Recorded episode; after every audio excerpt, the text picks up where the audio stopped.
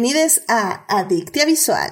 Yo soy Edith y el día de hoy hablaremos de Soul, la nueva película de Pixar Disney. Para discutir, fangirlear, analizar y llenarnos de feels, está conmigo Christopher. Christopher, ¿cómo estás? Bienvenido al programa. Hola, buenas noches, ¿qué tal? ¿Cómo estás, Edith? ¿Qué tal? Dame, buenas noches. Dame, ¿qué tal? ¿Cómo están todos? Todas nuestros escuchas. Un gusto estar por acá. Gracias por la invitación. Sí, oye, hace, hace un rato que no venías. Qué gusto tenerte por acá. Gracias. Y también está con nosotros Dafne. Dafne, bienvenida de regreso al programa. Hola, hola, muchísimas gracias por invitarme. De verdad, siempre un gusto dejar todo para venir a hablar y analizar historias. Eso, caray, porque oye, son las historias lo que nos mueve, sobre todo en esta cuarentena que estamos buscando. Es correcto. ¿Qué está pasando en esta vida? ¿Qué está pasando? Y eso es correcto. Muy bien, muy bien. Y bueno, también estamos esperando a otro invitado más, pero viene un poquito tarde, así que ya lo presentaremos en cuanto llegue. Pero mientras, pues muchísimas gracias a todos quienes nos están escuchando en vivo y en diferido. Eh, nada más rápidamente les recuerdo que estamos en YouTube y en Twitch, por si quieren también escuchar por allá este hermoso podcast. Así que bueno, sin más, hay que ir a salvar lo que amamos.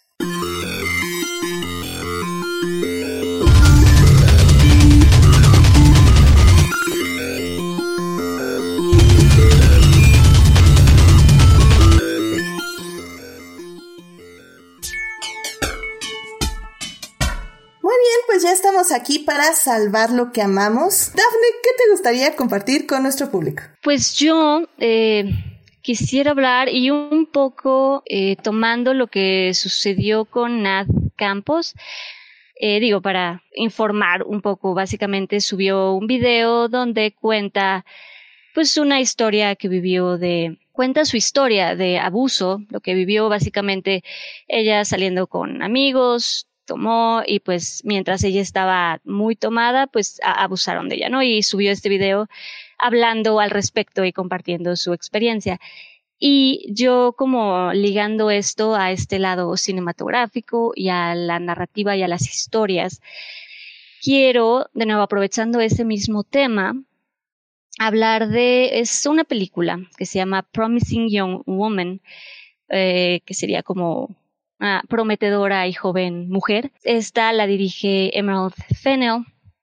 Y básicamente, digo, si nos gusta o no la historia o el final o lo que pueda parecer la, la historia o la peli en sí, creo que lo interesante y creo que lo importante o lo que yo rescato de, de la peli es que aborda el, eh, aborda el tema de, pues sí, del abuso de una forma em, que creo que lo ilustra muy bien, que em, mientras la protagonista va explicando esto de una forma más como experimental y física y va haciendo que la gente se dé cuenta de cosas, creo que al mismo tiempo el público lo va, lo va viendo y también lo va entendiendo, o sea, creo que es una historia, una peli que creo que ilustra muy bien el tema y creo que vale, o sea, vale la pena. De nuevo, sí, a lo mejor no tanto por el final o la historia, la, la, peli en sí, creo que por el tema y la discusión que puede generar, porque tiene muchas escenas que, que se pueden analizar y que pueden mm, generar conversación y creo que eso es bastante importante. Sí, tal vez, sabes, yo, o sea, creo que, no sé si lo mencionamos en programas pasados, pero tal vez o sea, yo no, no, es que no recomiende la película, creo que es una película muy interesante, tanto estéticamente como narrativamente, pero sí creo que tengo que lanzar el trigger warning a todas las personas que la quieran ver, eh, pensando que la película como que se vende, o al menos y no digo que se venden los trailers, porque acuérdense que hashtag no ven trailers. Em, se venden los primeros como 20, 30 minutos de la película y yo creo que hasta la hora todavía se vende así. Eh, como una película de venganza y una película de satisfacción vengativa, por decirlo de alguna forma. Eh, al menos fue lo que yo sentí y eso no es la película. O sea, la película va, o sea, sin tratar como de hacer spoilers, pero o sea, la película va a buscar retratar de una manera real tal vez, mm, tal vez hasta podemos decir fiel a la realidad, una situación de, de, de venganza de abusos. Y, y, creo que puedo decir que hasta es hasta trágica en muchos aspectos. Entonces, si, si ustedes son de las personas que van buscando una historia de venganza, como, no sé, también por ejemplo vi la película de Ready or Not, que literalmente ah, es, una peli donde está increíble, está súper divertida, no me lo esperaba para nada y es muy satisfactorio el final en ese aspecto, en el aspecto de venganza. Eh, creo que es increíble, pero esta película no es eso. Y como digo, no. es que no diga que no la vean, sino que nada más no esperen que la película les venda una historia de venganza, ¿saben? Mm. No, y, lo que digo, ¿no? Creo que lo importante es el, el tema que, que aborda. Exacto, sí, completamente de acuerdo. Muy bien, pues muchísimas gracias, Afne, por traernos esta película a, a este Salvando lo que amamos. Christopher, ¿qué te gustaría compartir con nosotros este programa? Bueno, eh, como todos ustedes saben, y si no lo saben, es porque no sé qué estaban haciendo la semana pasada. La semana pasada hubo cambio de gobierno en Estados Unidos y este, eh, más allá de, obviamente, que eh, Joe Biden juramentó como, como presidente, lo que a mí me emocionó mucho en particular fue que Kamala Harris, Kamala Harris fue juramentó como vicepresidenta, la primera vicepresidenta de los Estados Unidos y bueno, la primera este, persona afrodescendiente y la primera persona, este, no me acuerdo del South Asian descent, como se dice en español, pero bueno, esa es la idea. Y eh, en particular se me hace muy padre porque, bueno, a mí me emociona mucho la idea de, de, de, de Kamala Harris como vicepresidenta, no solo porque tengo una simpatía personal con ella, me parece que es una persona que tiene una trayectoria personal impresionante, sino que además eh, simbólicamente eh, eh, el hecho de haber elegido a una mujer, cuando hace cuatro años pues todos sabemos lo que pasó, que fue terriblemente decepcionante, terriblemente triste, en la derrota que, vivió Hillary Clinton, pues el hecho de que, de que Kamala fuera electa me parece hermoso y la, y la imagen de ella, eh, tomando eh, protesta, juramentando. Eh, quien le tomó protesta fue la Sonia Sotomayor, que es jueza de la Suprema Corte de Estados Unidos, que es la primera jueza de ascendencia latina que toma este, que, que, que, está en la corte estadounidense.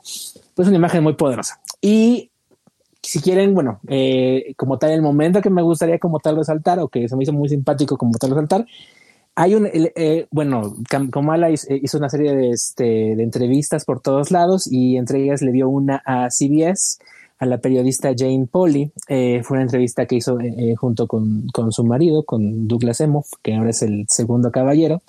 Y ahí es muy divertido, hay un, hay un clip muy divertido que es el que por lo menos me gustaría que vieran porque es muy gracioso, donde ellos se conocieron por una cita ciegas que unos amigos en común les, este, les, les, les, organizaron, por así decirlo. Y obviamente le pregunta eh, Jane eh, eh, a, cómo la si googleó a su este a, su, a, su a su a su emparejado y, y, ella se empieza a reír porque es algo que nunca había hablado con este, con, su marido, con Douglas, y pues les acaba diciendo que sí, que sí, efectivamente, antes de conocerlo en las citas ciegas, lo googleó, buscó quién era y, obviamente Google le arrojó buenos resultados porque este, eh, pues sí salió con él y eventualmente se acabó casando. Entonces parece muy padre porque eh, pues eh, de alguna manera Kamala representa un cambio generacional en la política estadounidense, eh, incluso en cuestiones como esta cuestión de que, pues digo, eso de buscar y googlear a tus citas creo que es algo más propio de nosotros que de gente más adulta. Entonces me parece muy bonito y muy divertido. Y ese sería como que mi momento, porque creo que es una oportunidad interesante de, de, cambio para Estados Unidos, para el mundo, por todo lo que implica que sea Estados Unidos y por la trascendencia de eh, la elección de, de, de, de, Kamala Harris como primera vicepresidenta de los Estados Unidos. Excelente, sí, sí, es un gran momento. No he visto la entrevista, eh, la voy a checar evidentemente porque se oye muy divertida. y pues sí, la verdad no, no voy a comentar más al respecto porque este también es parte. Estaba temiendo que me robaras mi salvando, pero no, no lo hiciste. Así que... Me imaginé cuál era. este, y, y, específicamente por eso lo evité. Me, me, encanta que aquí este, los invitados y las invitadas ya, ya saben, ya me conocen y no se roban de lo que voy a decir. Los, les quiero mucho por eso, definitivamente. Yo tenía un plan B en caso de que de que, de que hubiera ido después y que ya alguien más lo hubiera mencionado, tenía otro momento. Bueno, y cuando los pensé y organicé. Excelente, muchísimas gracias, te lo agradezco de todo corazón. y bueno, también querido público, ya está aquí con nosotros Uriel. Uriel, bienvenido al programa. Hola a todos, ¿cómo están? Buenas noches, buenas madrugadas. Oye, qué milagro tenerte por estos lares. Sí, ¿verdad? Está muy raro, se me hace que, que se equivocaron de, destinatario en esa invitación, pero bueno, está bien. no, no, no, te lo agradezco muchísimo. Y es que es que hay que alzar la mano, tienen que aprender de Monse, que se lanza. Nada, llega y dice, ¿qué hora? ¿Qué, ¿Cómo están? Entonces digo, wow. ¿Quién te dio las llaves? Exactamente, exactamente. ¿Cómo entraste? que por cierto, le mandamos muchos saludos a Monse claramente. Y bueno, pues Uriel, ya que estás aquí con nosotros, compártenos por favor qué salvas esta semana para nuestro público. Ay, me lleva, digo. es que, caray, este, lo, lo más trascendente que pasó en mi semana fue este que el, político más mediocre e irresponsable del país vino a contagiarnos de, de, COVID aquí a San Luis. Entonces, pues, ¿qué te digo? No, no, no, lo único que podría decir sobre eso me convertiría en una persona horrible.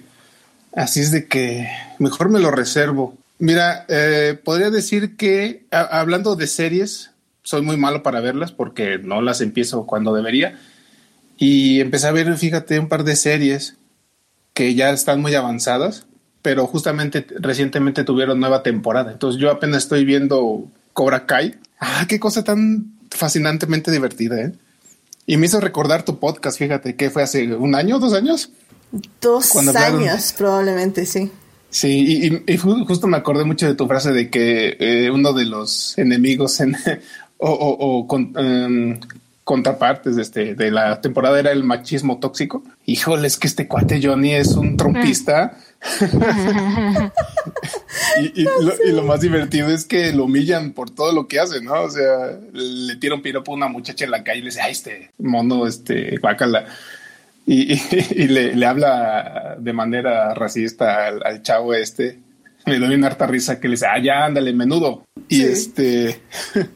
Y, pues no, o sea, se me figura un tipo Mero Simpson, ¿no? O sea, todo le sale mal, o sea, y, siempre este, termina este, pagando los platos rotos. De, y, lo bueno, lo bonito del, de ese momento, o sea, yo apenas voy en la primera temporada, pero ya llevo como ocho episodios y está padre, ¿no? Porque poquito a poquito va aprendiendo sus lecciones, muy a regañadientes si tú quieres. Pero, por ejemplo, el último capítulo que vi fue cuando recobra la licencia para, para que su dojo entre al torneo. Y está bonito, ¿no? Porque está ahí el Daniel San todo iracundo porque no quiere que le regresen el, el permiso y se aventa su speech ahí bonito, ¿no? De que no, que estos pobres niños son unos perdedores, pero me necesitan y, y, yo también le he sentido a mi vida enseñándoles y que no sé qué. Entonces, ah, mira, está, está simpático.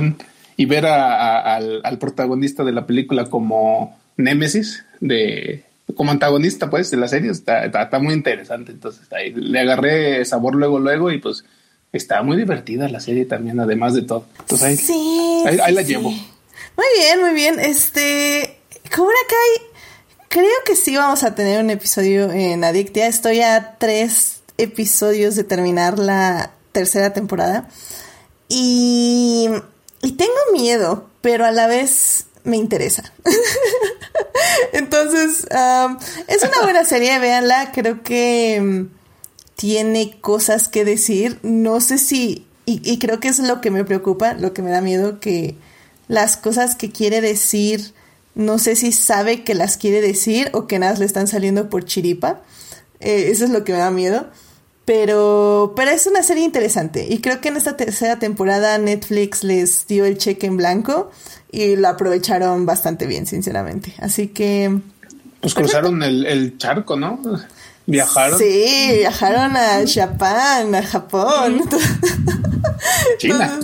Entonces, va a estar, está, estuvo padre, estuvo padre. Em, así que vean Cobra Kai, claro que sí. Eh, está en Netflix las tres primeras temporadas y probablemente en unas semanas la estaremos discutiendo por aquí con todo y controversias porque es una serie complicada. Muy bien, muy bien. Pues muchísimas gracias por compartir esto con nosotros. Y bueno, pues ya para cerrar esta hermosa sección, eh, a mí me gustaría complementar un poco lo que estaba hablando Chris de, de la inauguración, de la toma de posesión de Biden.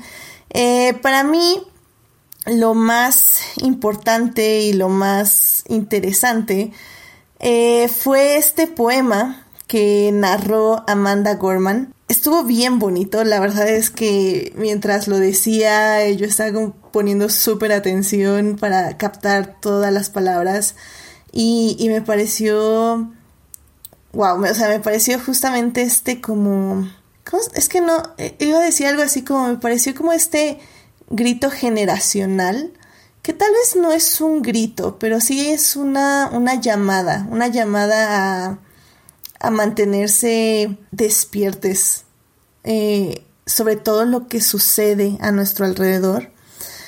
Y, creo que sí, o sea, me quedo justamente con, con una de estas frases que dice, Aprendimos que el silencio no siempre significa paz y que las normas y las nociones como son no siempre significan justicia.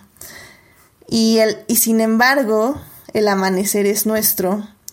Antes de que lo supiéramos y de alguna forma lo hacemos y de alguna forma atestiguamos que la nación no está rota, sino que simplemente no está terminada. Y bueno, esta es obviamente mi traducción súper chafa hecha en el momento, pero, pero creo que son muy bonitas palabras y, tiene como un, sentimiento muy hermoso, como que es, que es creo que lo que nos dejó el 2020, que es tener esta sensación de que las cosas están mal porque lo están. Y en muchos aspectos, Black Lives Matter allá en Estados Unidos, acá con todo nuestro movimiento feminista. Y es eso, saber que las cosas están mal, pero que no quiere decir que ya valió todo, sino que sí hay una esperanza para el futuro. Y creo que me quedo con eso, con, con eh, acknowledgement, este, reconocer que el pasado y el presente pueden estar mal, pero que no, eso no significa que nos rendimos para un mejor presente y un mejor futuro. Así que, pues sí, ese es mi salvando lo que amamos de esta semana. Y amén a eso. amén a eso, efectivamente. Así que bueno, pues sin más, vamos a hablar de cine.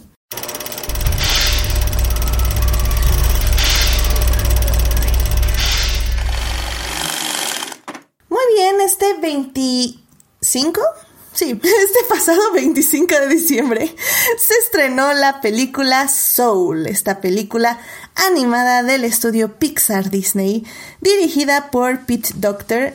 Y bueno, eh, esta película cuenta con las voces de Jamie Foxx, Tina Fey, Graham Norton, entre muchas otras voces. Eh, la historia es básicamente, eh, narra la historia de un profesor de música que antes de poder cumplir su sueño de ser un jazzista profesional, eh, pues básicamente se muere. Entonces tenemos que ver qué va a pasar con su vida y esto. Y fin. Y fin. Básicamente ahí se acaba la película. Muchas gracias. Y tenemos que discutir porque eso es importante. Así que bueno, em, hay muchas cosas que hablar de esta película. Eh, tiene muchos matices y pues lo vamos a discutir en las siguientes partes. En la primera parte vamos a hablar de la producción de la película en general como su estructura. En la segunda parte vamos a hablar de los temas existencialistas de la cinta. ¿Están bien explicados? ¿Están mal explicados? ¿Qué nos dice la cinta de nuestra vida y de nuestros problemas? Y en la tercera parte vamos a hablar de por qué la representación importa. Y vamos a ver aquí qué, qué está pasando con Disney y qué está pasando ahí con Pixar. Está muy interesante, así que quédense. Así que bueno, sin más, vamos a la primera parte. It is not a donut hole, but a smaller donut with its own hole. And our donut is not a hole at all. Muy bien, pues ya estamos aquí en la primera parte del programa donde vamos a hablar de Soul, esta película animada de Disney Pixar que pues básicamente fue súper mega aclamada en la crítica. Bueno, no súper mega aclamada, creo que sí tuvo alguna división, Pero en general, la, el, el veredicto en Twitter era, si no te gustó, no tienes alma. Lo cual es un poco, este, irónico el título de la cinta. Y, creo que es adecuado, ¿eh? Eh, va, a haber, va a haber, va a haber controversia, va a haber controversia, no lo niego, no lo niego. Eh, hablo, hablo por mí. Muy bien, muy bien. Así que, pues bueno, a ver, Uriel, cuéntanos, ¿tú qué es, te, te gustó la cinta en sí? O sea, ¿te gustó cómo, cómo fue contada? Deja, dejando a un lado lo que obviamente ya vamos a, a tener de los problemas existenciales, pero más que nada, ¿te esperabas esta cinta, la manera en que la contaron y su estructura? O sea, como estas tres partes y etc. Mm, pues mira, en realidad, este, curiosamente casi no vi trailers de esta película. Eso, hashtag no vean trailers. Entonces, eh, solo vi creo que el primero o el segundo, donde pues mm, te platica muy por encimita de qué se trata, ¿no?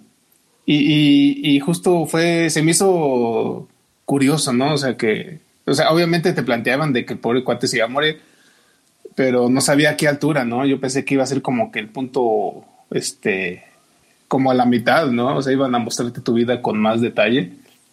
Y luego ya se te, el pobre se moría y todo el resto de la película pensé que iba a ser en el más allá. Y no, sopas. O sea, se muere a los cinco minutos y luego te vas para allá y luego te regresas. Entonces sí, la verdad me sorprendió eh, la manera en que se estructuró no pensé que el mensaje fuera tan poderoso, la verdad, aunque todo el mundo lo decía, ¿no? Básicamente es lo primero que veías en las reseñas, que es un mensaje muy poderoso y muy profundo y bla, bla, bla. Pues sí, o sea, me cayó un poquito de sorpresa cómo estuvo. Me golpeó de maneras que no creí posibles. Me hizo darme cuenta de que mi vida es un asco. Digo, perdón, que, que, que, no, que, bueno, básicamente. Y este, y pues sí, o sea, básicamente te puedo decir en resumen que me sorprendió no sé si para bien o para mal, pero me sorprendió. Y, este, y pues básicamente es, lo que te podría decir en un inicio, ¿no? O sea, sí, es, es, es, es, podríamos decir que es fuerte en cierto modo. Y, y pues la verdad, si, si tuviera que decir algo bueno de la película es que el humor es bien padre. Yo, yo tengo una pregunta en específica para ti, eh, ya que tienes una sobrina pequeña o de edad joven, muy joven, este, vio esta película, le gustó. Fíjate que la empezó a ver, pero bueno, tiene cinco años mi sobrina. Entonces, este, de repente se distrae, ¿no? Pero fíjate que justo la parte inicial, que es yo creo que la que podría haberla, este, aburrido, pues no, ¿eh? O sea, la verdad no, no, no me puse a platicar con ella, ¿no? Ni nada de, al respecto de cómo la había sentido, pero le iba gustando. Y como, bueno, yo creo que ayudó y que fue muy, muy cortito, ¿no? La escena inicial. Este, y ya cuando ves a los fantasmitas, dice ella, este, pues ya es cuando se pone más como para niños, ¿no? Más visual, más, más simpaticón. Y pues sí le iba gustando. Nada más que de repente, pues ya dijo, bueno, ya, me voy a ir a jugar pero en, en, ese caso en particular de mi sobrina no es que la haya hartado, sino que, que, así es, ¿no? Claro. no puede poner atención tanto tiempo en un lugar, pero justo el otro día me dijo, me, me, me chismeó mi hermana que ya estaba esperando acabarla de ver conmigo, ¿no? Entonces dije, ah, ok, entonces si le interesó y si la quiere ver completa, entonces, pues, ¿eh? Ok, ok, mira, qué, qué interesante, qué interesante. Oye, no, nos tienes que platicar que, cuál es su conclusión del final. Ah, me interesa, me interesa. Este, y bueno, pues porque evidentemente creo que una de las partes más padres de Pixar, y lo ha sido desde siempre, es justamente la innovación en animación y, creo, no sé tú, Dafne, qué pienses, pero creo que ya aquí, pues ya, o sea, esto lo hacen con los ojos cerrados. Bueno, parece ser, ¿no? Sí, y justo eso, la, la animación en esta película es lo que está muy bonita, está, lo que dice, ya se la saben, ¿no? Ya todo lo tienen en cuanto a animación y se ve, sí se ve que, que tienen esa parte. Y la, en cuanto a, de nuevo, en cuanto a la parte visual, en cuanto a la parte técnica, 100% increíble y nadie les quita nada porque, de nuevo, ya se la saben todo, tienen todas las herramientas y toda eh, la habilidad, para hacerlo. Acá lo único, y digo, esto mencionaste que lo íbamos a ver en la segunda parte, y está bien, pero creo que justamente em, lo que tiene esta película, pues es, es el tema, eh, lo que quiere abordar y de lo que quiere tratar, y ya como estructura, bueno, es que sí, esto ya lo hablaremos en la segunda parte, pero en cuanto a estructura, trataré nada más de hablar de eso. Creo que eh, sí tiene cosas que, y de nuevo, esta es una percepción totalmente, o sea, mía, en, mi experiencia y en lo que a mí me dejó y sentí de, la peli. Pero em, creo que si hay ciertas fallas en cuanto a la estructura. De nuevo, esto es en mi opinión, en mi forma de sentirla y de verla, de vivirla y de experimentarla. Sin miedo, Dafne, ya, sin miedo. Pero, pero sí, creo que tiene ciertas fallas en cuanto a la estructura. Porque también si algo, en, de nuevo, no todos, pero sí hay gente que me ha dicho como mm, está padre, pero fíjate que no lloré o no, no me llegó o no. Y creo que el, la falla o una de las fallas que yo sentí más grande justamente es la estructura que tiene la peli. Y de nuevo es porque abordaron un tema muy complicado y eso ya lo hablaremos en la segunda parte, pero eh, el personaje principal, justamente creo que por el hecho de que, como en cualquier otra narración, como en cualquier otra historia, ya que inicia presentándote los defectos del personaje y lo que tiene que cambiar en el personaje y de lo que tiene que aprender y modificar el personaje, eh, justo al principio estamos conociendo todos esos defectos y toda esta situación del, que vive el personaje y apenas lo estás conociendo, apenas como que quieres conocer otro lado del personaje y, muere.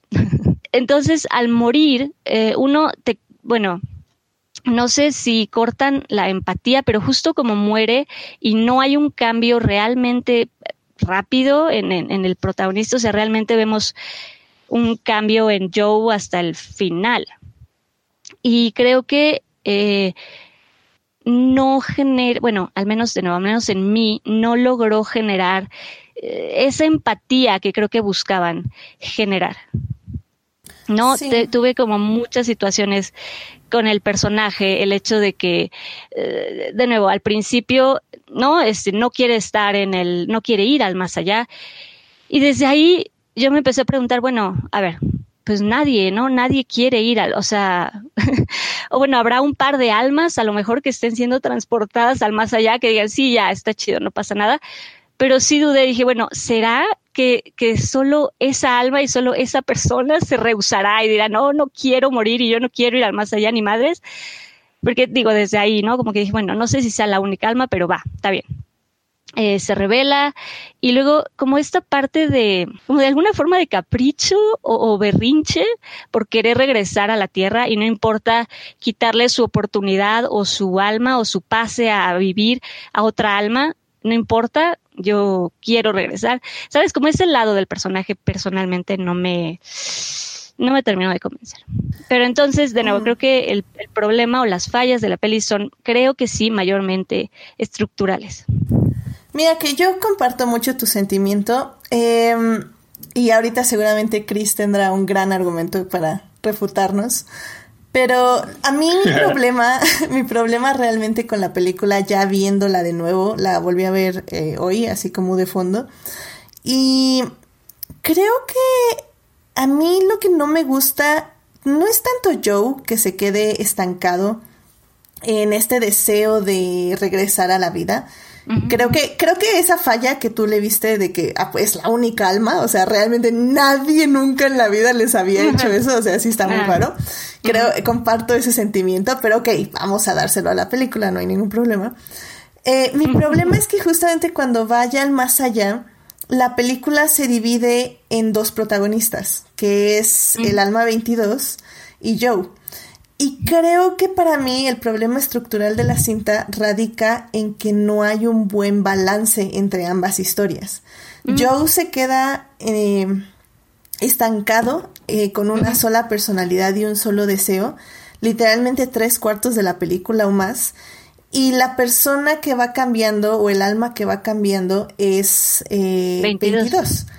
Que, y al final del día está bien, pero entonces, ¿por qué nos metiste a otro personaje si nuestro personaje principal realmente iba a ser 22, efectivamente? ¿Tú, ¿Tú cómo lo viste, Chris? Ah, bueno. Ah, perdón, vas a... No, sí, sí, sí, perdón, perdón. ¿Lo dices porque es negro? Eso, eso lo tocaremos en la tercera parte, efectivamente. Pero tú qué dices, Chris? No, eh, Darle, si quieres, di lo que haces así para que no luego se olviden ese tipo de.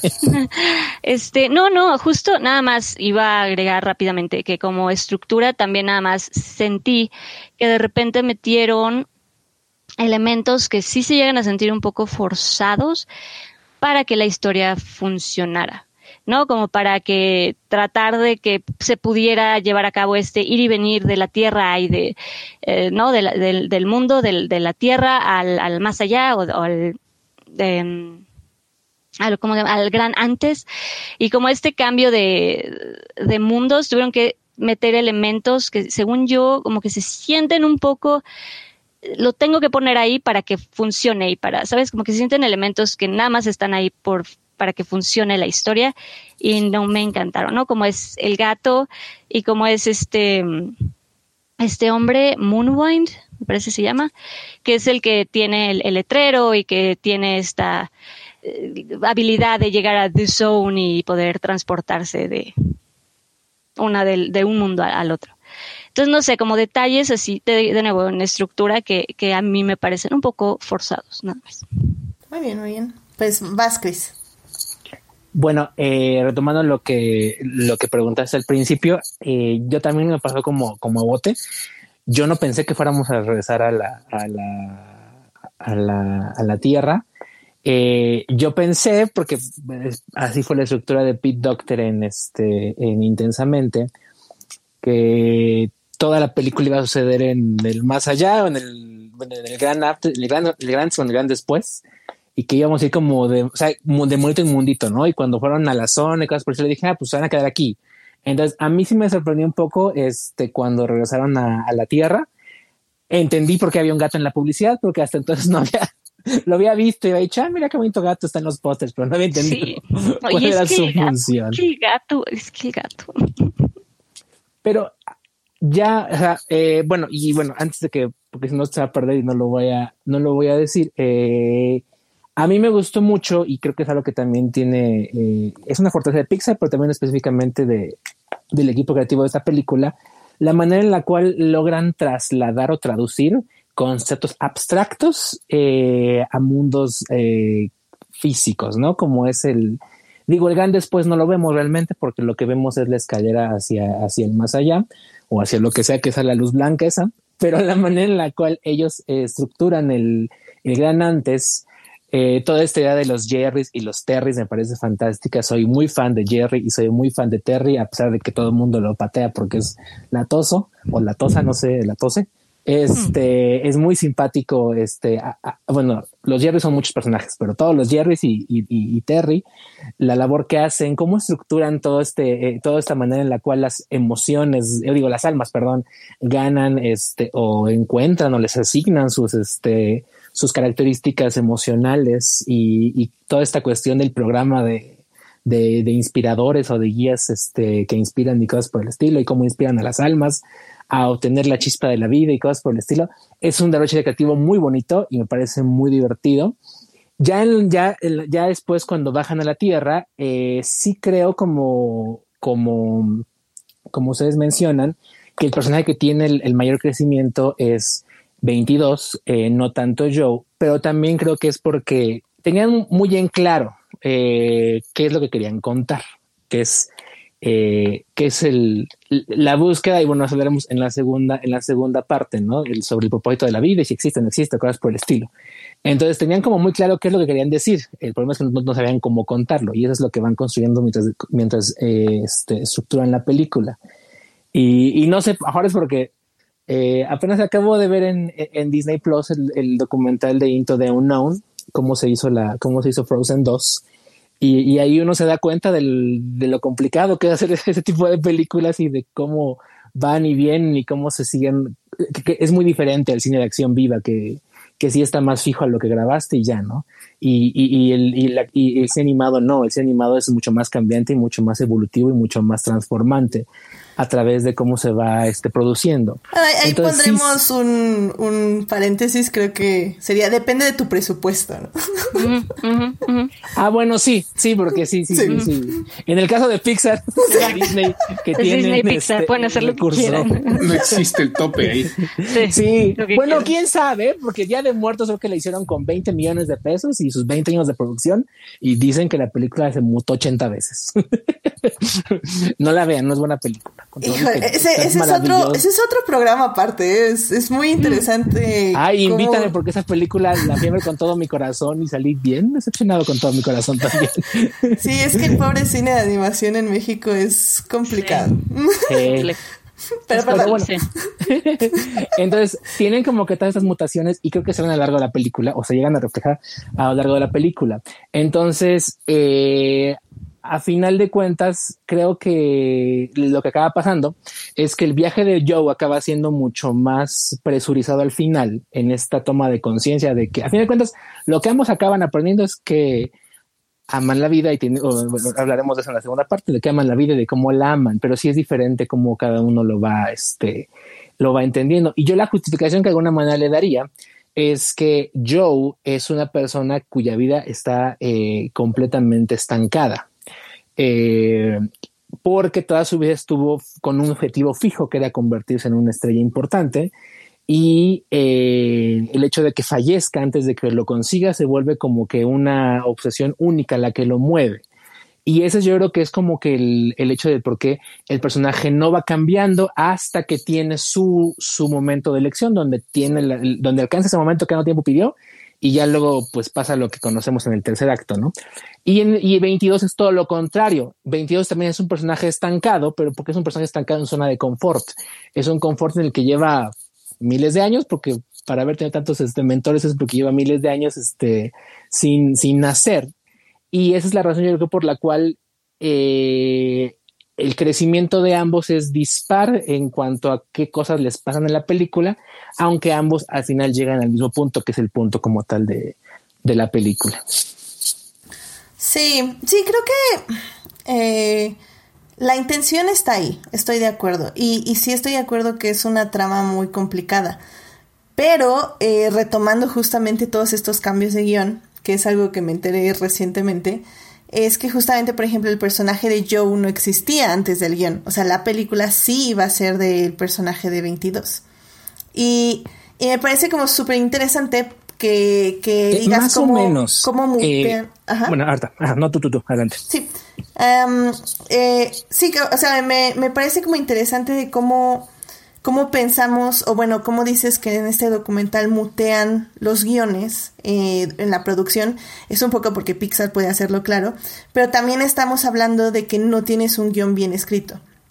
O sea, tienes el hecho de poder darte el lujo de cambiar una película conforme va avanzando la producción, no solo te habla de un gran presupuesto, te habla de un guion que no está hecho.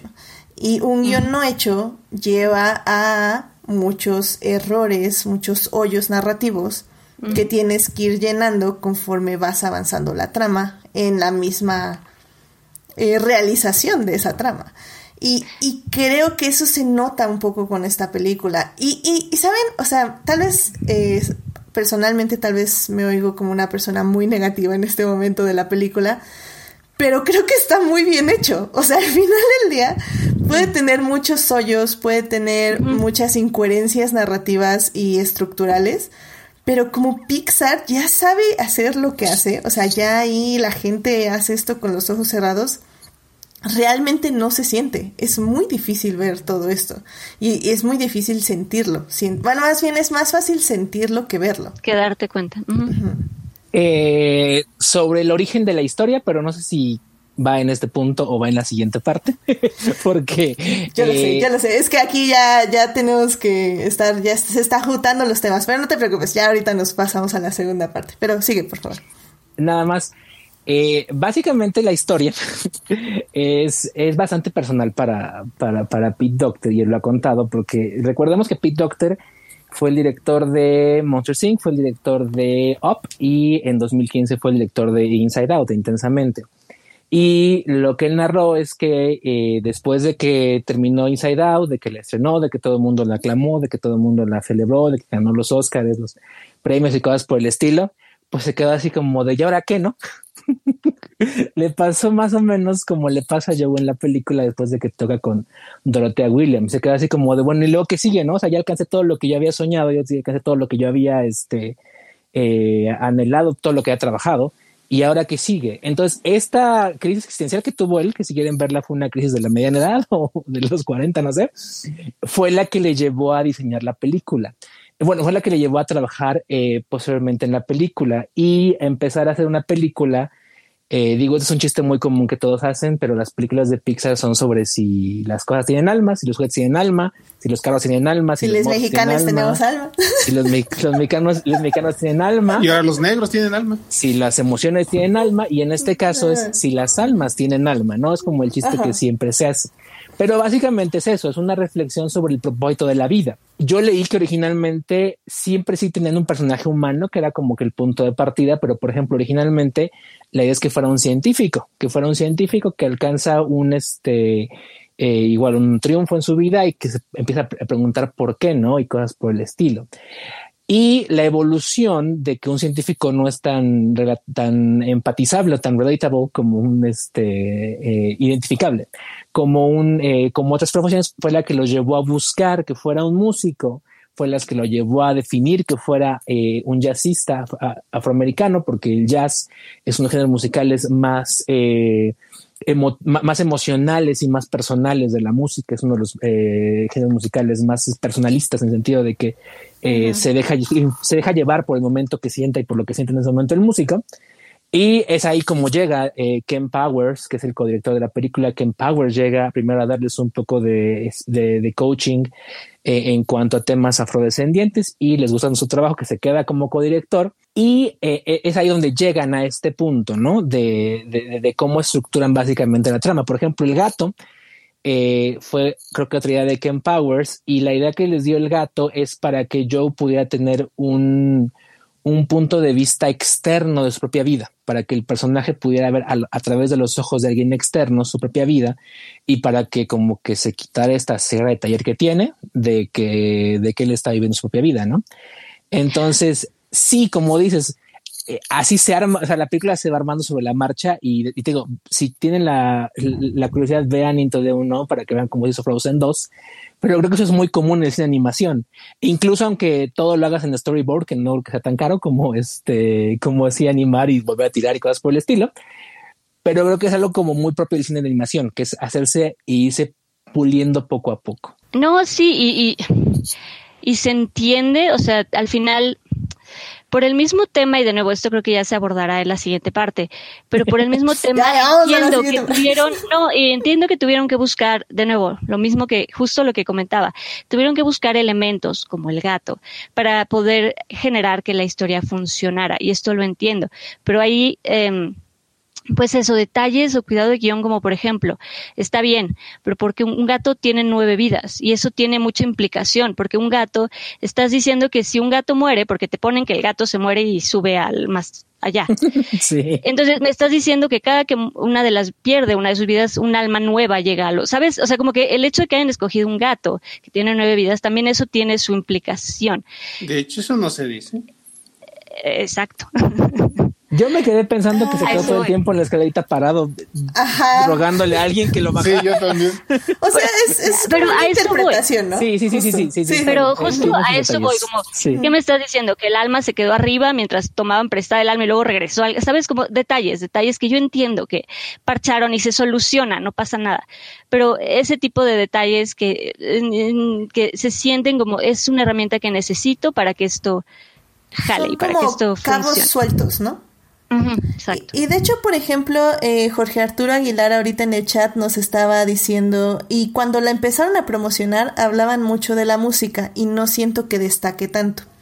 Eh, difiero un poquito con Jorge Arturo en el aspecto de que siento que sí destaca la música, pero porque el jazz destaca por sí mismo.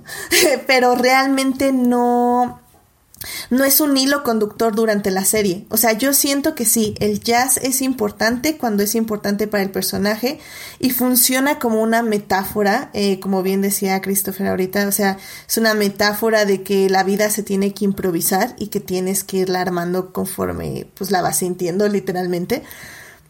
Pero, pero, y si bien es un hermoso jazz el que tienen, no, no es parte relevante de la película ni del personaje como leitmotiv. O sea, no siento que el jazz sea su leitmotiv. Es, es su sueño, es, persigue el jazz, pero el jazz no lo persigue. Y, y siento que sí es parte de, de todo lo que sigue y del mensaje que evidentemente creo que ya tenemos que ir a, la segunda parte porque esta, parte nos está persiguiendo, así que... Todo nos lleva ahí. así que bueno, pues ya para expresarnos ya bien bien de las motivaciones del personaje, vamos a la segunda parte.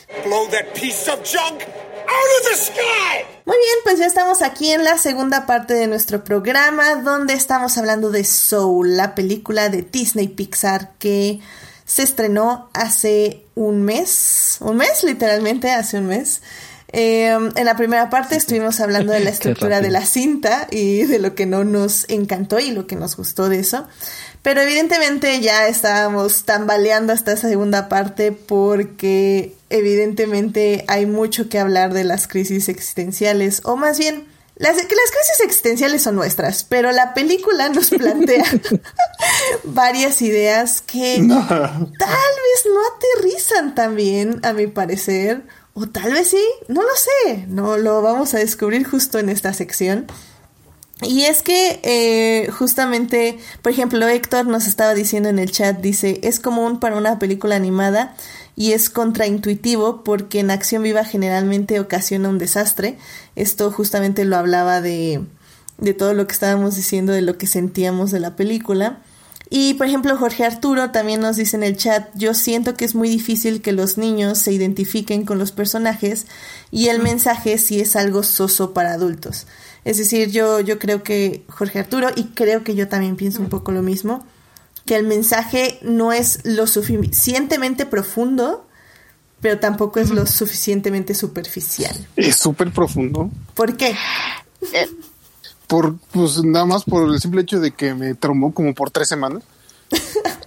es sentir una película, caray. De hecho... Ah, bueno, no, no tú, perdón.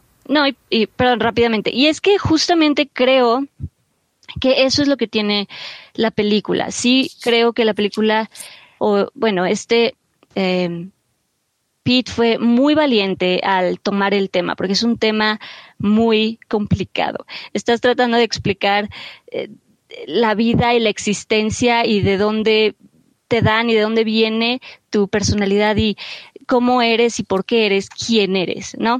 O sea, es un tema, o sea, es un tema lo más complicado que hay en la vida. Entonces, entiendo que el hecho de agarrar este tema, y es muy, de nuevo, es, es, muy valiente y es muy arriesgado, y eso sí se lo doy a la peli, que es lo que tiene, es el tema y es el valor de decir, sabes que sí, vamos a agarrar algo tan complicado como la existencia y vamos a tratar de hacer una película animada al respecto.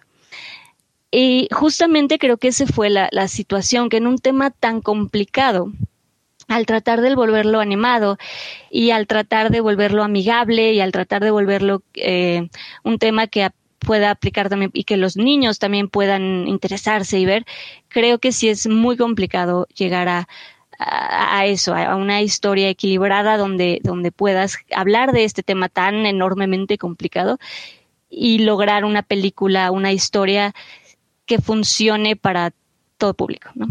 Ah, yo lo que le quería, eh, porque ahora sí que lo tuve de primera mano, que lo que le quería pedir a Bote es que nos contara cómo marinó la película, porque de su impresión que tuvo el 25 de diciembre que la vio y nos la contó, y, a la que tuvo la semana pasada, sí hubo un cambio importante. Entonces, este, más o menos en términos generales, por, eh, ¿cómo cambió tu impresión de la, de la película, Bote? Ay, Dios. Este, o bueno, perdón, miren, este, lo, lo que he notado, y bueno, nos notamos más profundamente ahí en, cuando lo hablamos en, en Crónicas, porque leyendo opiniones de mucha gente, aparte de las nuestras, esta película tiene el, el don de sacarte los traumas este, y complejos que tienes, este, que no sabes que tenías, porque el mensaje, bueno, más que el mensaje, el tema, como bien mencionaban ahorita, es, es muy, muy complicado, ¿no? Es muy profundo. O sea, en sí la temática, ¿no? No, no hablando en sí de la película, sino, o sea, tal cual como, no, no sé si fue Daphne o Edith quien decía, pues básicamente es, está hablando del sentido de la vida, ¿no? Pues qué, qué más complicado que eso.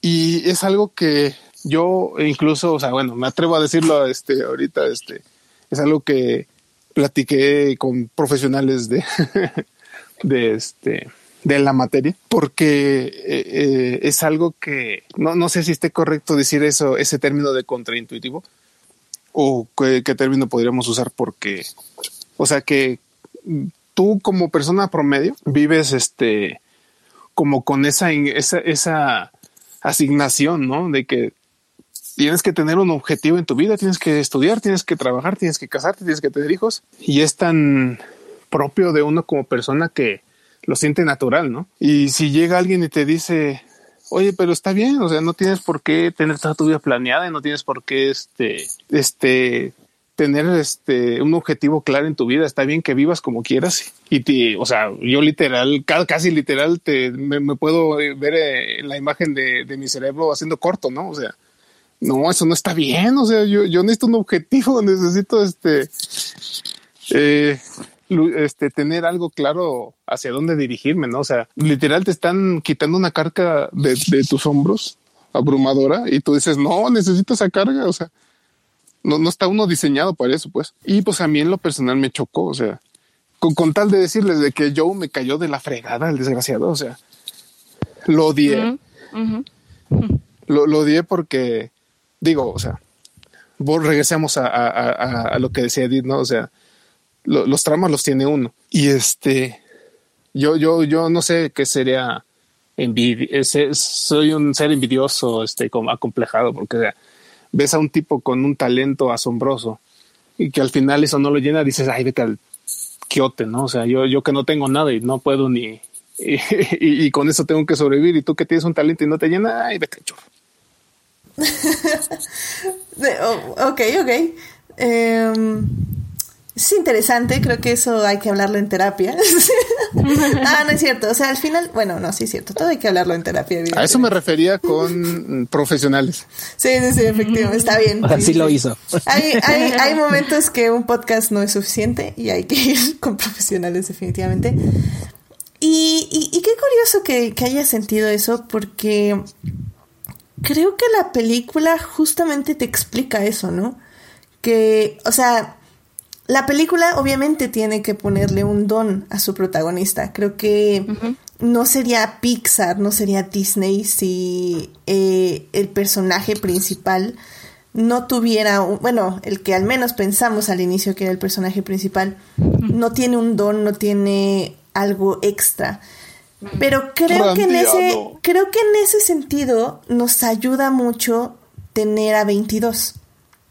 Porque 22 es nosotros, es, eh, es las personas que buscan o que no saben cuál es su chispa y que no es tan evidente, o al menos ni para los ojos propios ni para los ojos de, de los demás. Y creo que por eso sí es muy importante su personaje en este tipo de mensaje. Porque yo creo que al menos tú, Oriel, por ejemplo, tal vez no tendrías que verte reflejado en Joe, sino más bien verte reflejado en 22. O sea, creo que eso sería más o menos. Y, justo fíjate, fue lo primero que me comentó nuestro buen amigo Falange. Dice, no, pues es que para ti está 22, o sea, es el, es como que el, la, la contraparte, ¿no? Y, yo, y yo así de reflejo le decía, no, pues él está, o ella, perdón, él. Eh, ah, eso lo, lo, quiero comentar, sí es cierto, se me olvidó, pero ok, no importa, sigue, sigue. está bien. Eh, eh, este, este personaje está peor, ¿no? Porque está bien contento sin propósito y cuando le dicen que no lo tiene, se, se, se trauma, ¿no? Entonces, pues otra. Más bien como que estaba muy feliz de pensar que no tenía un propósito hasta que alguien le dijo, debes tener algo, debes tener algo. Y, justamente crea esta crisis. Y, resulta en que le dicen, es que no es que tengas algo, es que ya lo tienes. Nada más tienes que ir y, vivirlo, efectivamente. Y, rezar porque tu, tu clavado hacia el mundo no te mande a Latinoamérica. O, sí, sí, sí,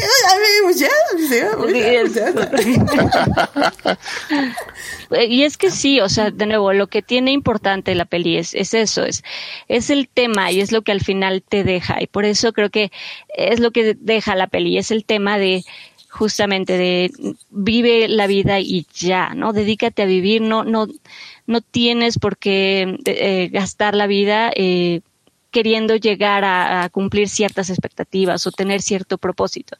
No, vinimos a vivir y punto. Lo cual de nuevo es un mensaje muy, muy lindo y creo que eso es lo que tiene la peli. Es el tema, es el mensaje, sí, Es, importante y es lindo.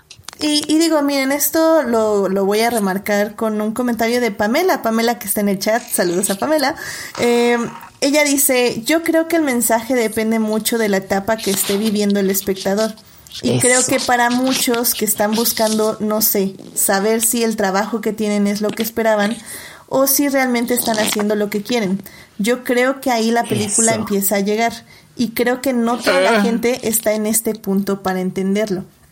Eh, eso es lo que... Adelante. Ese es el, punto lo que, lo que iba a comentar ahorita con, con, con, con todos. La recepción de la película depende inmensamente de en qué punto emocionalmente estamos. Eh, cada uno como espectador. Y eso lo he visto porque he visto muchas críticas, entre ellas de gente cercana a mí y que yo este, bueno, conozco parte de historia de vida, cosas por el estilo. Y, y sí me puedo imaginar por qué les genera cierta aversión o cierta empatía tales o cuales cosas.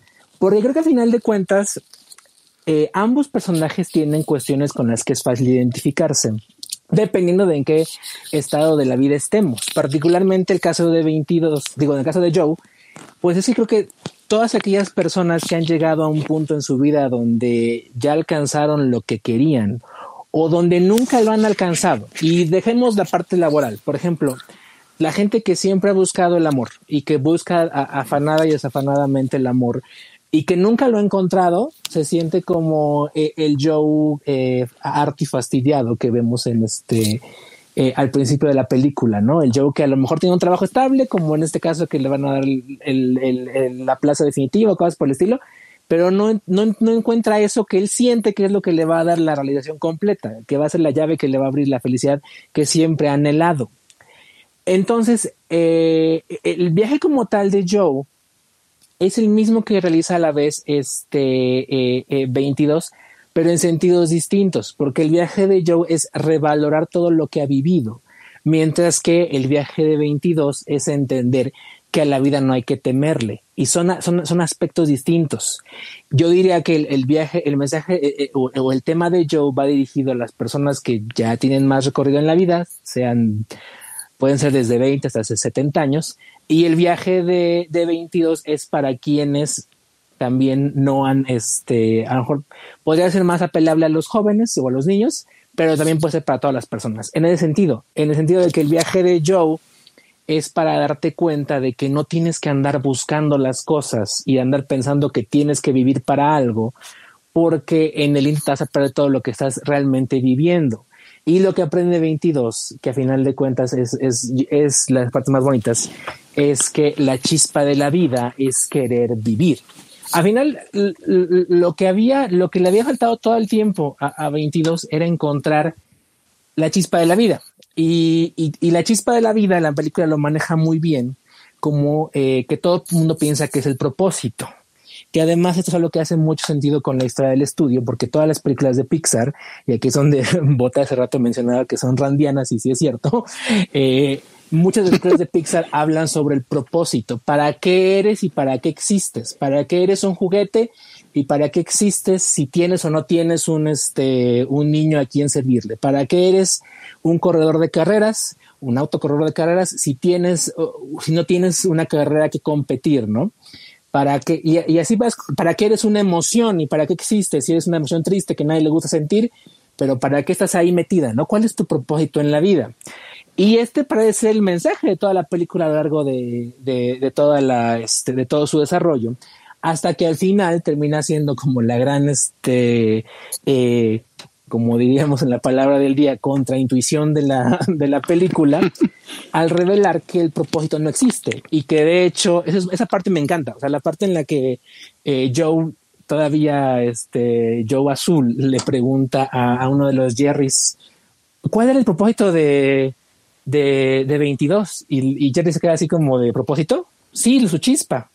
Ah, la chispa no es un propósito ustedes los eh, guías y sus propósitos y sueños. ¿Cuál era la chispa? La chispa básicamente era querer vivir, era, era no tener miedo a hacer las cosas y no tener miedo a vivirlas, que es lo que 22 aprende a lo largo cuando, cuando Joe tiene su momento de, este, de realización, cuando pone todas las chacharas que le guardó este 22 en la bolsa, cuando pone la paleta, el ticketcito, la dona, la pizza, lo que está viendo es básicamente que lo que le impulsó a 22 a aceptar la vida o, a querer vivir es que se dio cuenta que tiene cosas buenas. Y él hace su propio ejercicio de reflexión y rememora su vida. Y sí, porque incluso él cuando, eh, cuando llega con, con 22 y a este, a este como museo del mismo que hay en el más allá, pues realmente muchas de las cosas que vemos son bien tristes y bien eh, banales, ¿no? Porque pues lo vemos comiendo en un restaurante, rechazándolo de muchos trabajos, dando clases a un grupo de niños inadaptados y sin interés por la clase y cosas por el estilo.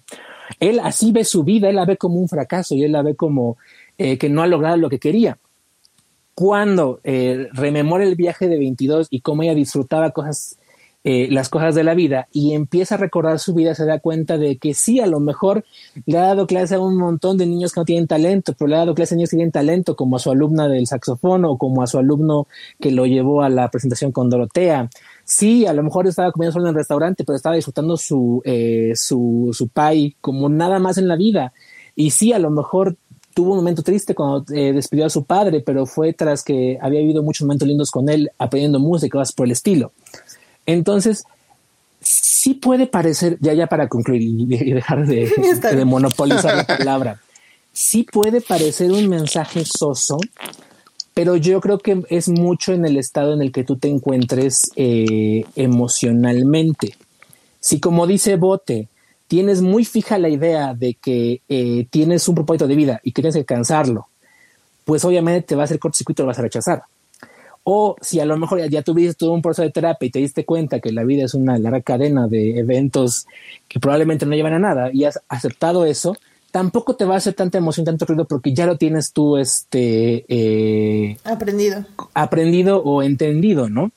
Entonces yo creo que esa es la principal razón por la cual para mucha gente le puede parecer soso, porque o ya lo tienen bien aprendido o realmente les está haciendo ruido, están rechazando.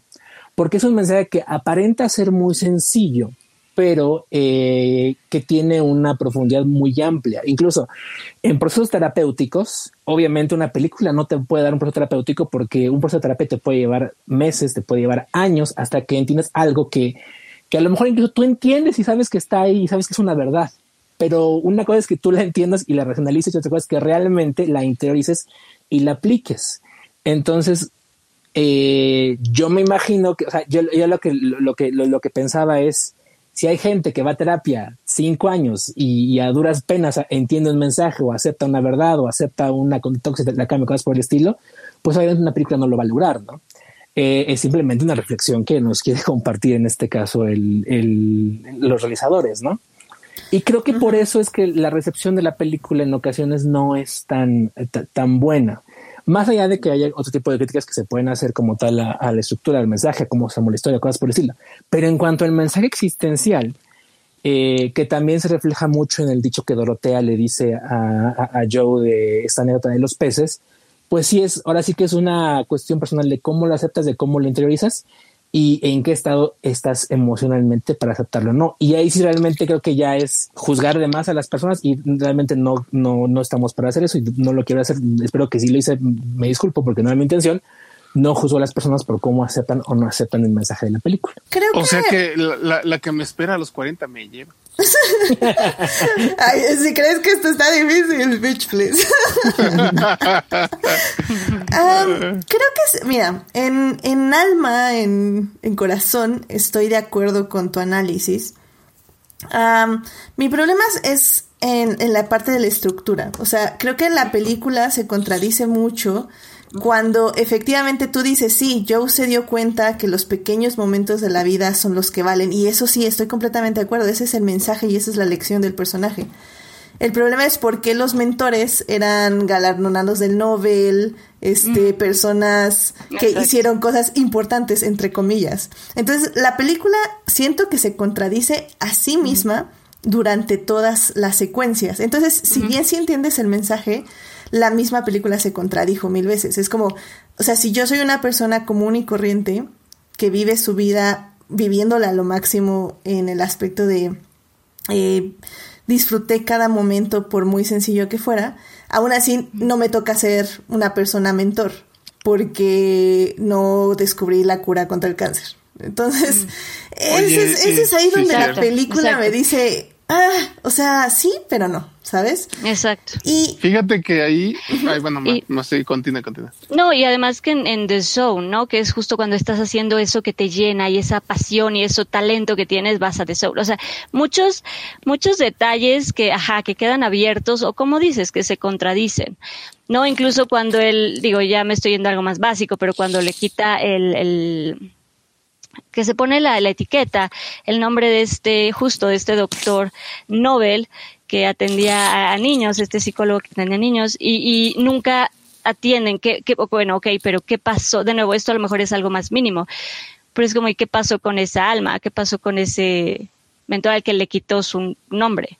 ¿No? Y creo que, de nuevo, y vuelvo un poco rápido a la estructura y al personaje de Joe, porque justamente creo que con esta intención de volverle un personaje que cambia y que aprende, lo volvieron muy, de nuevo, yo entiendo por qué y entiendo la intención, porque tenía que ser un personaje totalmente contrario a lo que querían obtener al final, ¿no? Tenía que aprender, pero lo volvieron justamente, creo que les pasé, creo que se fueron al otro extremo y creo que hicieron un personaje tan, de alguna forma, sí, me atrevo a decir, pues sí, como eh, em, egoísta y que nunca valoró justo esos pequeños momentos de la vida, pero llevaron a tal extremo que creo que de verdad no genera, o al menos de nuevo en mí, no genera empatía. Y entonces a mí me pasó que cuando hace este, y lo digo como entre comillas, este sacrificio y le da su pase a 22 para que 22 vaya a la tierra, a mí lo único que me generó es como, pues es que así debía de ser. o sea, sabes, yo no sentí ningún tipo de emoción de no, pero no lo, sabes, yo dije, pues es que era el pase de 22, o sea, nunca fue tu pase, fue, era el pase de 22. ¿Sabes? Entonces, eso es lo que a mí personalmente me generó. Entonces, sí siento que hay en, el, en, el, ah, en la estructura y en el personaje algo faltó para que lograra también esa parte hacer pues hacer más clic o hacer más, impactarnos de otra forma con, con el personaje de, Joe, como utilizarlo para que nos moviera más, creo. De hecho, en el chat nos dice Jorge Arturo Aguilar, dice, el personaje del peluquero es el chido y nos muestra que Joe era un egoísta narcisista que solo le gustaba hablar de él. Exacto, ¿no? Y de nuevo, yo entiendo, entiendo que esa era la intención porque tenía, de nuevo, tenía que cambiar el personaje, pero creo que lo llevaron a un extremo en donde al final cuando le dan también la oportunidad que le dicen, bueno, es que ya vimos todo lo que hiciste y puedes, este, está bien, vamos a darte una segunda oportunidad. Ahí incluso yo cuestioné el mismo tema, porque a ver, entonces, eh, no sé, como qué mensaje está dando ese de que le den una segunda oportunidad porque, la, o sea, cuando uno se va, o sea, como que cuestioné también justo lo que decías, que se contradicen un poco en los temas, porque si estás hablando de que tienes que valorar toda la vida justo porque somos mortales, el que le den una segunda oportunidad a mí me dejó como, pero entonces, ¿cuál? O sea, todo el tema de la peli se desvanece un poco porque le dieron una segunda oportunidad y eso no, no, no pasa. ¿No? O sea, también creo que deben de haber sido más valientes y decir es que ya no regresas, ¿no? Él porque sí se empecinó, hizo berrinche, hizo ahí una forma, pero creo que sí deben de haber respetado él es que cuando ya no estás y cuando ya no viviste, ya no disfrutaste tu vida, pues perdiste esa oportunidad y esa valioso mm, gusto de lo que es vivir y se te fue por no disfrutarlo. ¿Sabes? Como ser más valientes de pues ya se fue, ya no está y si mueres lamentablemente ahí, acaba. sí, completamente. Fíjate que es interesante que eh, también leí que se barajaron varios finales. El final original, de hecho, que planteaban era, yo creo que el que parecía más obvio, que es el que comentábamos ahorita, de que pues yo moría y que este eh, aceptaba lo que parece, ¿no?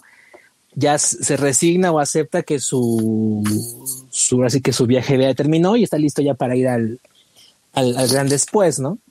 Eh, que también es algo que hace rato me quedé con el, con el comentario respecto a la parte de que ningún alma se, se buscaba regresar. Y este, no sé, digo, ya es.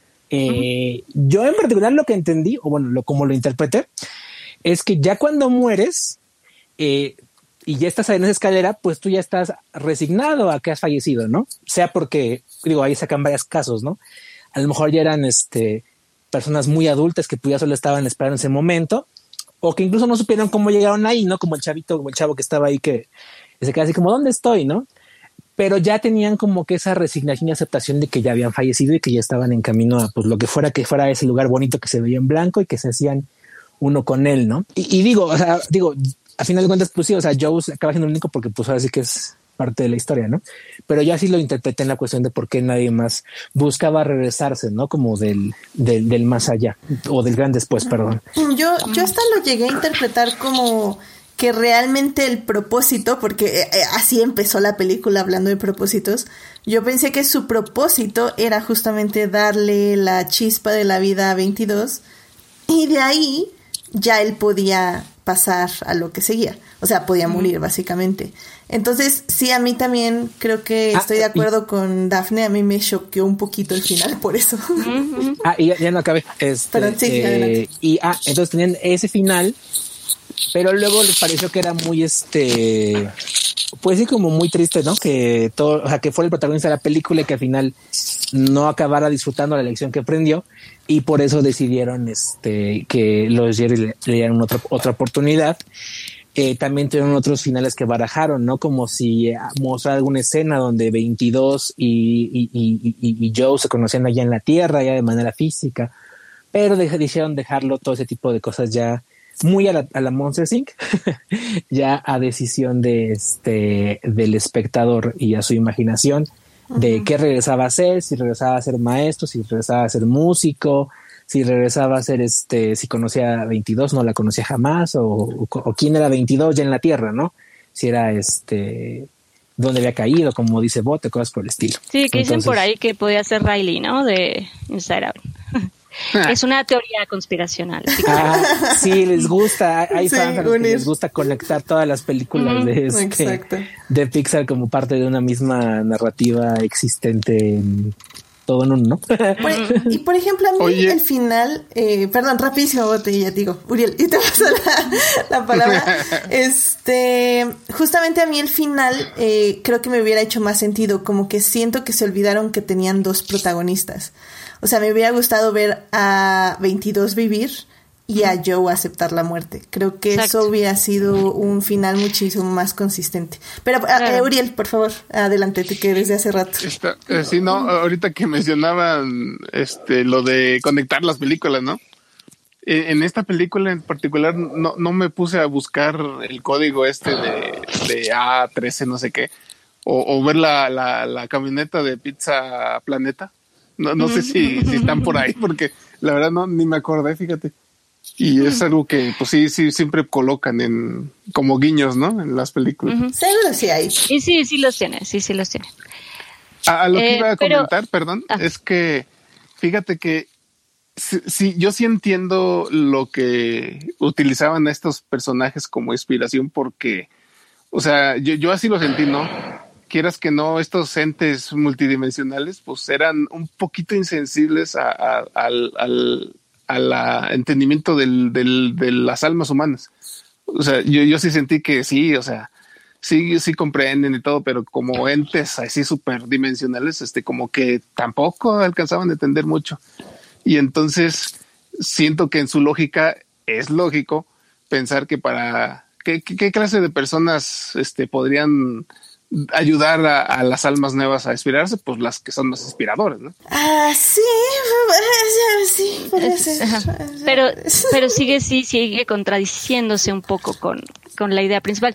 Pero yo también nada más rápidamente, también del final, también quería comentar, y de nuevo, a lo mejor yo me estoy yendo más profundo de lo que un niño lo puede ver. Pero también yo me quedé pensando que si es delicado, creo a lo mejor ese final, de nuevo, a lo mejor yo lo estoy viendo y lo estoy, estoy leyendo de más en el, en el final, pero sí me quedé pensando y dije, es que a lo mejor también, si un niño lo ve y lo entiende, pues a lo mejor incluso puede llegar hasta preguntarse, pero entonces, ¿por qué mi abuelita o mi papá o ese tío o, X persona que se fue, ¿por qué no luchó y por qué no hizo todo lo posible por regresar para que le dieran una segunda oportunidad? ¿Sabes? Es, no sé, sí es, es complicado ese, ese final.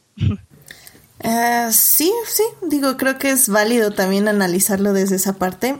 Um, eh, a ver, nada más mensajes de chat. Eh, Pamela dice, lo que me pregunté al final de la película es cómo es que la contadora o el contador, yo les digo le contadore, eh, pudo ir y venir y no perder la cuenta de almas y después alguien eso sí me lo pregunté. y alguien lo engaña con un chiste muy burdo de, ah, mira para allá.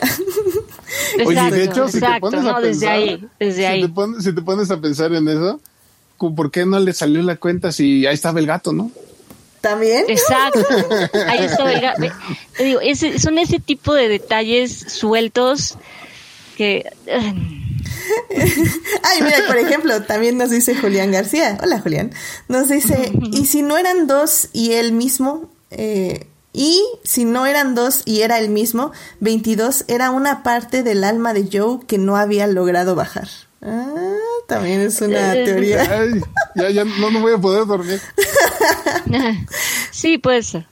Creo que, creo que ese es un poco el problema de un guion no tan bien escrito, ¿no? Que puede haber como muchas interpretaciones. Y fíjate que sí es cierto eso de que así trabajan. O sea, yo, hace tiempo que me puse a ver los DVDs que compré en paquete de Pixar y, o sea, haz de cuenta que así es siempre. O sea, tú, tú ves el, cómo hicieron, por ejemplo, bueno, ni siquiera Pixar, no, Disney. O sea, tú ves cómo hicieron Frozen, tú ves cómo hicieron Ralph. Y así es, o sea, un montón de ideas que tenían ahí en Storyboard nunca se usaron, ni siquiera sabían la, la apariencia de algunos personajes. Entonces, sí, sí es un modo de trabajar muy propio de, de este tipo de cine. Y, y es no, bueno, y de animación, porque es, es, es difícil y obvio es todo un proceso y si hay cambios son cambios enormes, ¿no? Que tienes que hacer más storyboards, o sea, sí, y pasa en todos los guiones y en todas las historias siempre va a haber procesos y siempre va a haber cambios. Completamente de acuerdo. Y, y creo que eh, Chris hace un rato mencionaba las anteriores obras de este director. Y creo que se ve, se ve que le cuesta ser consistente. O sea, creo que Monster Inc. y Inside Out tienen una trama muy bien pensada, muy bien estructurada sobre qué quieren decir, hacia dónde quieren llegar las emociones. Y por ejemplo, Up creo que sufre de lo mismo que esta película, que es que hay ciertos momentos y ciertas partes de la estructura narrativa que te llegan mucho y que lo sientes. Chris, micrófono que oímos tu respiración. Ah, perdón. No te preocupes. es que ya, iba a empezar el Darth Vader time. Em, pero bueno, hay, hay momentos de las películas de Op y también de esta que son muy bonitos, pero al final del día se sienten fuera de de sintonía con todo lo demás. Y es un poco de lo que yo, por ejemplo, le escribía en el chat a Pamela que estaba parcialmente de acuerdo con esta idea de que, y, y con lo que expresó muy bien Chris también, de que si no estás en ese punto de la vida no te puedes relacionar. Lo entiendo y en cierta parte comparto esa idea, pero también soy de la idea que independientemente de lo que eh, el director quiera decir de su película, eh, si es un mensaje que puede ser que no estés viviendo, pero que puedes entenderlo, es porque debe estar bien escrita. Eh, al final del día, o sea, es como, no sé, o sea, me voy a ir a un ejemplo extremo, ¿no? Eh, una película del holocausto. Cuando vemos El pianista, por ejemplo, obviamente nunca he vivido una situación gracias a las deidades, que, que mi vida esté en tanto peligro, o sea, literalmente de un exterminio. Y aún así puedo ver la película y llorar y sentir lo que están sintiendo eh, los personajes. Y es por eso, porque logran de una manera efectiva transmitirnos una emoción que puede ser que no la haya vivido como tal, pero tal vez la he sentido de otras formas. Y, y por eso creo que sí estoy de acuerdo que puede ser que una película no me llegue, porque también eso es lo bonito del cine que las películas podemos verlas en diferentes etapas de nuestra vida y el significado va a cambiar y nos van a llegar más fuerte en algunos momentos y en otros momentos tal vez no nos importan tanto. Pero sí creo que una buena película tiene que tener la capacidad de que sin importar en el momento que estés, tienes que sentir algo. No importa que sea, pero sí tienes que sentirlo. Y creo que esta película no transmite bien esa idea de crisis para las personas que no tienen crisis. Y creo que eso es ahí donde falla. Porque tendría, o sea, si fuera, por ejemplo, Inside Out, o sea, no tienes que tener crisis existenciales ni ir con un terapeuta ni nada. Mientras ves la película, después obviamente sí, pero bueno, mientras la ves, puedes entender perfectamente eh, lo que es la tristeza, lo que es la alegría y, y esta forma, o sea, la lección final cuando tristeza tiene que tocar los recuerdos felices porque se transforman, puf, ya, o sea, recógeme del suelo del cine. Yo estaba llorando, o sea. Y, Yo también. y al final del día, creo que es eso, o sea, creo que hay formas de expresar eh, los sentimientos que quieres para que sean efectivos sin importar en el momento que estés en tu vida. Y creo que esta peli no lo logra al 100.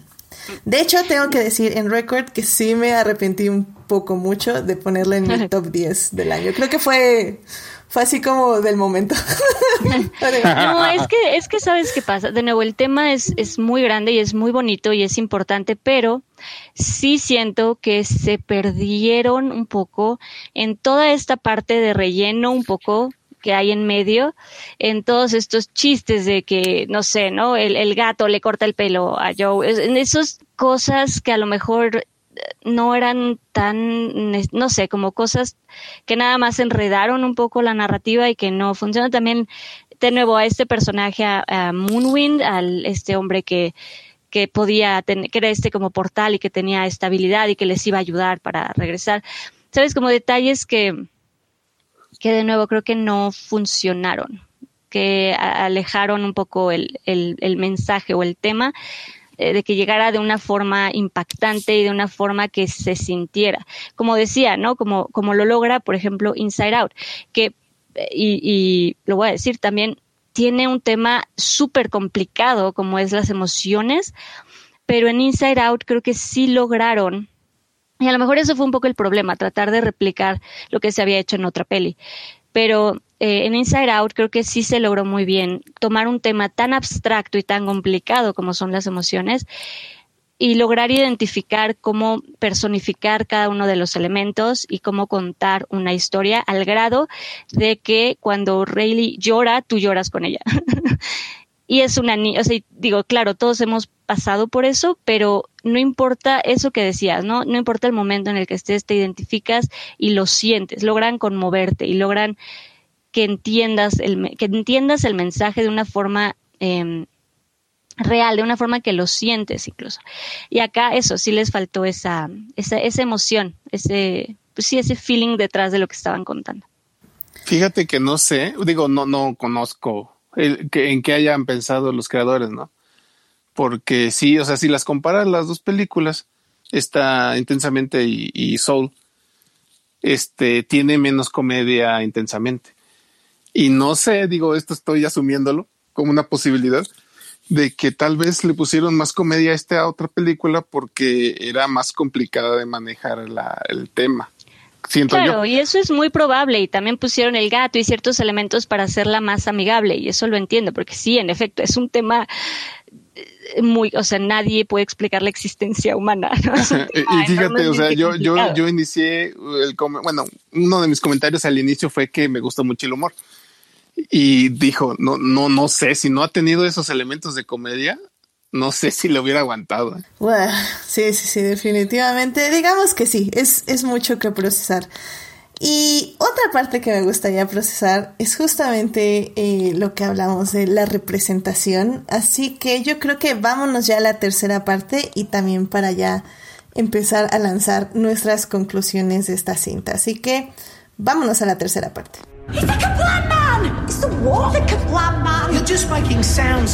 Muy bien, pues ya estamos en la tercera parte de este podcast. Estamos hablando de Soul, la película de Disney Pixar que se estrenó en diciembre. En la primera parte hablamos de la estructura de la cinta y de la producción. En la segunda parte hablamos de todas las crisis existenciales que pudo traernos o no la película. Y en esta tercera parte me gustaría discutir un poco de la representación de la película, porque me parece interesante y complicada. Em, creo que lo primero que me gustaría mencionar antes de ir al tema clave de, esta sección es justo algo que, ahorita se tropezó Uriel, que, eh, que es eh, hablabas de los Jerrys y de los Terrys y decíamos los Jerrys y los Terrys o las Jerrys o los, las Terrys porque realmente no sabemos género porque evidentemente no tienen género.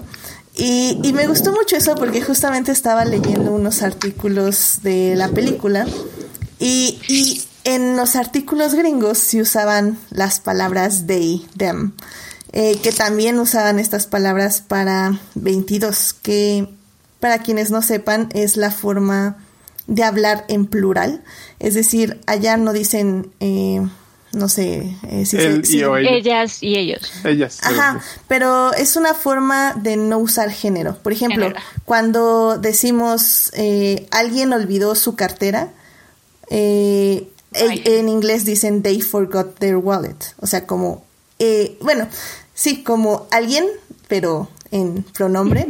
Y bueno, la forma en que yo, y que he estado, y como ustedes, querido público, saben, uso es el uso de la E, que es básicamente lo que algunas personas proponemos para identificar tanto personas de no binario como personas que no sabemos cuál es su género y por eso decimos ella o ellas.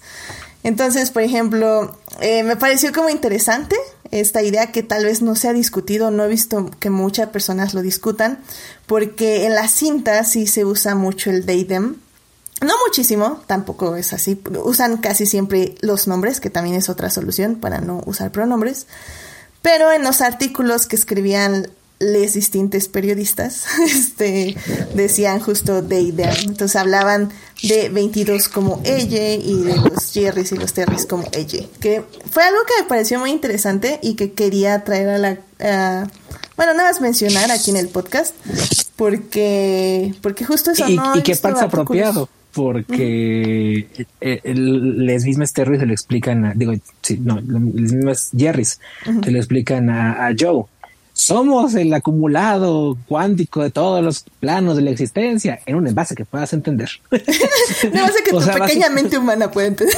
Exacto. Son abstracciones que, el, que así se manifiestan para que la pobre mente limitada de, de Joe entienda que está en un estado super cuántico de imposición, de cosas por el estilo. Entonces es muy apropiado. Y yo también lo que también en el caso de, de 22 también lo es porque hasta que 22 no aterrice en, un, eh, eh, en la Tierra, pues básicamente es un espíritu sin, sin género, por así decirlo. Exacto, porque recordemos, querido público, el género es una construcción social. Así que efectivamente 22 no tiene género al estar en el... Pero es una voz este, de mujer de mediana edad porque es muy molesta. que, que mira, o sea, ya justamente yendo a ese tema, a mí en ese inicio no me molestó, hasta se me hizo como una broma chistosa, porque sí, todos odiamos a las Karens. Eh, entonces era como muy, muy ad hoc que Tina Fey hiciera la voz de 22 para molestar a Joe, que irónicamente al ser un hombre negro de Estados Unidos, pues obviamente las Karens son las peores personas que pueden existir en este mundo. Entonces, Dije, ok. acuérdate, las Karen en un en, el entendimiento eh, estadounidense.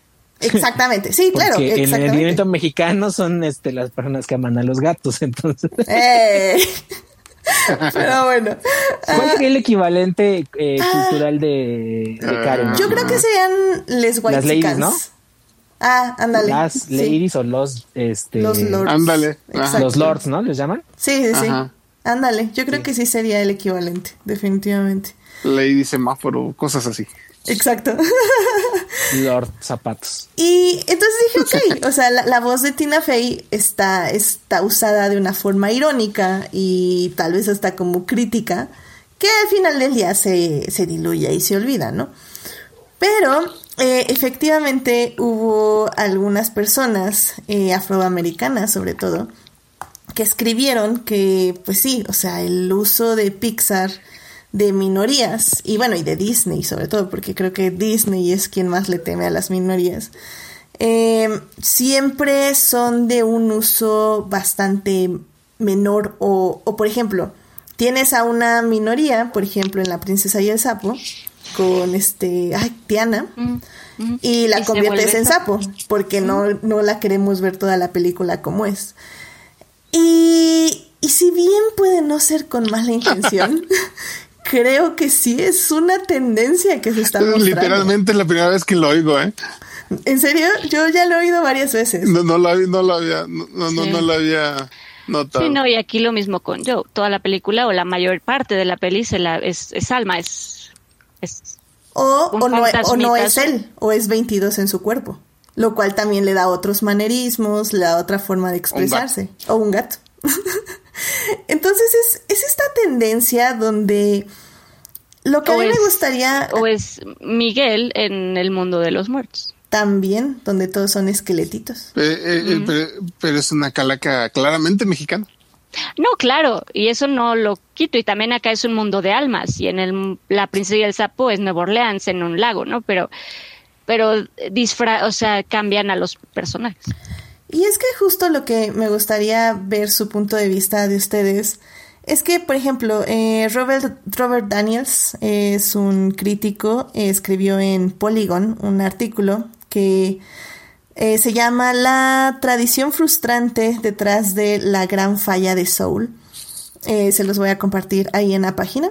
Él dice justamente que el problema realmente a veces ni siquiera es esto de ocultar los cuerpos de minorías en otras expresiones, sino que la misma cultura y la misma expresión de estos cuerpos también se oculta. Él comparaba mucho eh, Soul con Get Out. Get Out es esta película de terror, para quien no la haya visto, donde eh, personas blancas toman los cuerpos de, pues sí, hombres afroamericanos y se insertan en ellos para obtener sus cualidades físicas, según estas personas, pero quedarse con la mente de ellos, de las personas blancas. Y, y dice, o sea, al final del día, en, en Get Out lo vemos como es, como una película de terror y como una invasión de estos cuerpos. Y él dice en este artículo que lo que hace Soul es que sí hace esto y que obviamente no es de terror porque no puede ser de terror, pero que al mismo tiempo que lo que más le molesta es que también deshace la cultura y todo el contexto social e histórico de los hombres afroamericanos. O sea, sí, el barbero es también afroamericano y, y Joe va a tocar un jazz donde hay gente afroamericana y enseña en una escuela muy diversa, pero, pero dice que no siente la cultura, o sea, no siente las expresiones.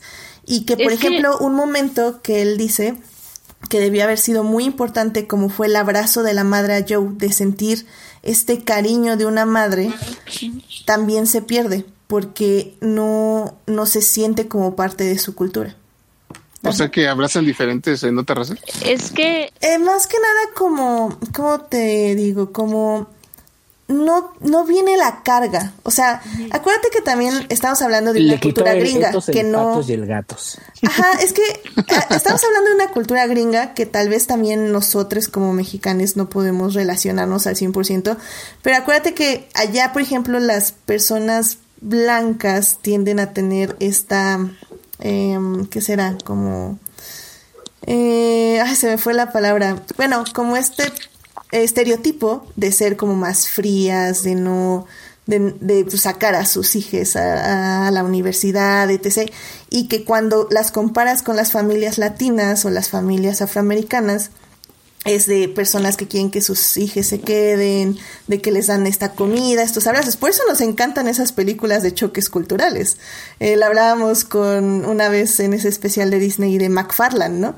De cómo el, gringo llegaba a la casa de todas las personas latinas y le daban de comer y lo abrazaban y que siéntate, mijito, toman más comida y más tamales y, y, justamente eso está como, y es lo que él dice, o sea que al final del día eso es parte de una cultura y que no se ve reflejada en su...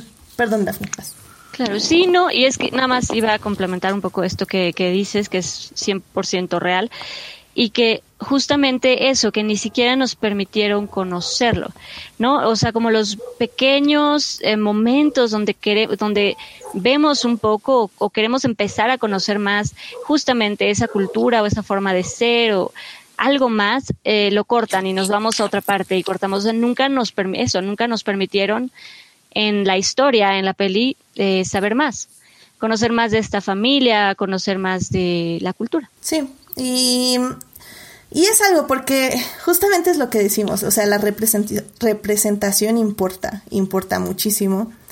Y a veces creo que, que no nos importa cómo entre, simplemente queremos representación. Pero ya llega un punto que queremos ponernos un poco más exigentes, ¿no? O sea, ya ese, esos besos este LGBT donde parpadeas y te lo pierdes, es como, ah, podríamos hacer mejor, yo creo. Este. Son, yo lo que creo es que son procesos y, a final de cuentas, eh, eh, yo seguí el artículo aquí. Yo sigo, yo así que yo sigo con la tarea hecha. entonces, este, no, lo, comento porque nos compartió el artículo en Twitter y entonces hace rato sí lo, leí. Entonces, este, eh, una cosa que comentábamos cuando hicimos el podcast en, en, Crónica sobre esta película es que eh, en esa ocasión quedamos en que si Tina Fey no hubiera sido la voz de 22 y la hubiera hecho este, una actriz afroamericana, eh, no hubiera sido percibido así la película. Y ya leyendo el artículo en particular, yo creo que incluso eso no habría salvado como tal eh, la crítica porque lo que la, lo que la autora apunta más allá de esta cuestión de, del punto de una eh, de la voz de una mujer blanca en, un cuerpo eh, eh, de una persona afroamericana y cosas por el estilo es como que la película no supo plasmar bien el espíritu, la esencia, a eso me refería con el etos, el patos y el gatos de la de la cultura afroamericana, ¿no? De la cultura afrodescendiente. Y, creo que digo, ahora sí que la crítica me parece eh, totalmente válida, porque a final de cuentas es una crítica que solamente quien pertenece a ese eh, a ese entramado lo puede percibir, ¿no? Que es más o menos, por ejemplo, la crítica que yo le hago a El libro de la vida, que es otra película del Día de Muertos que intentó de manera fallida, a mi punto de vista, capturar la esencia de la tradición.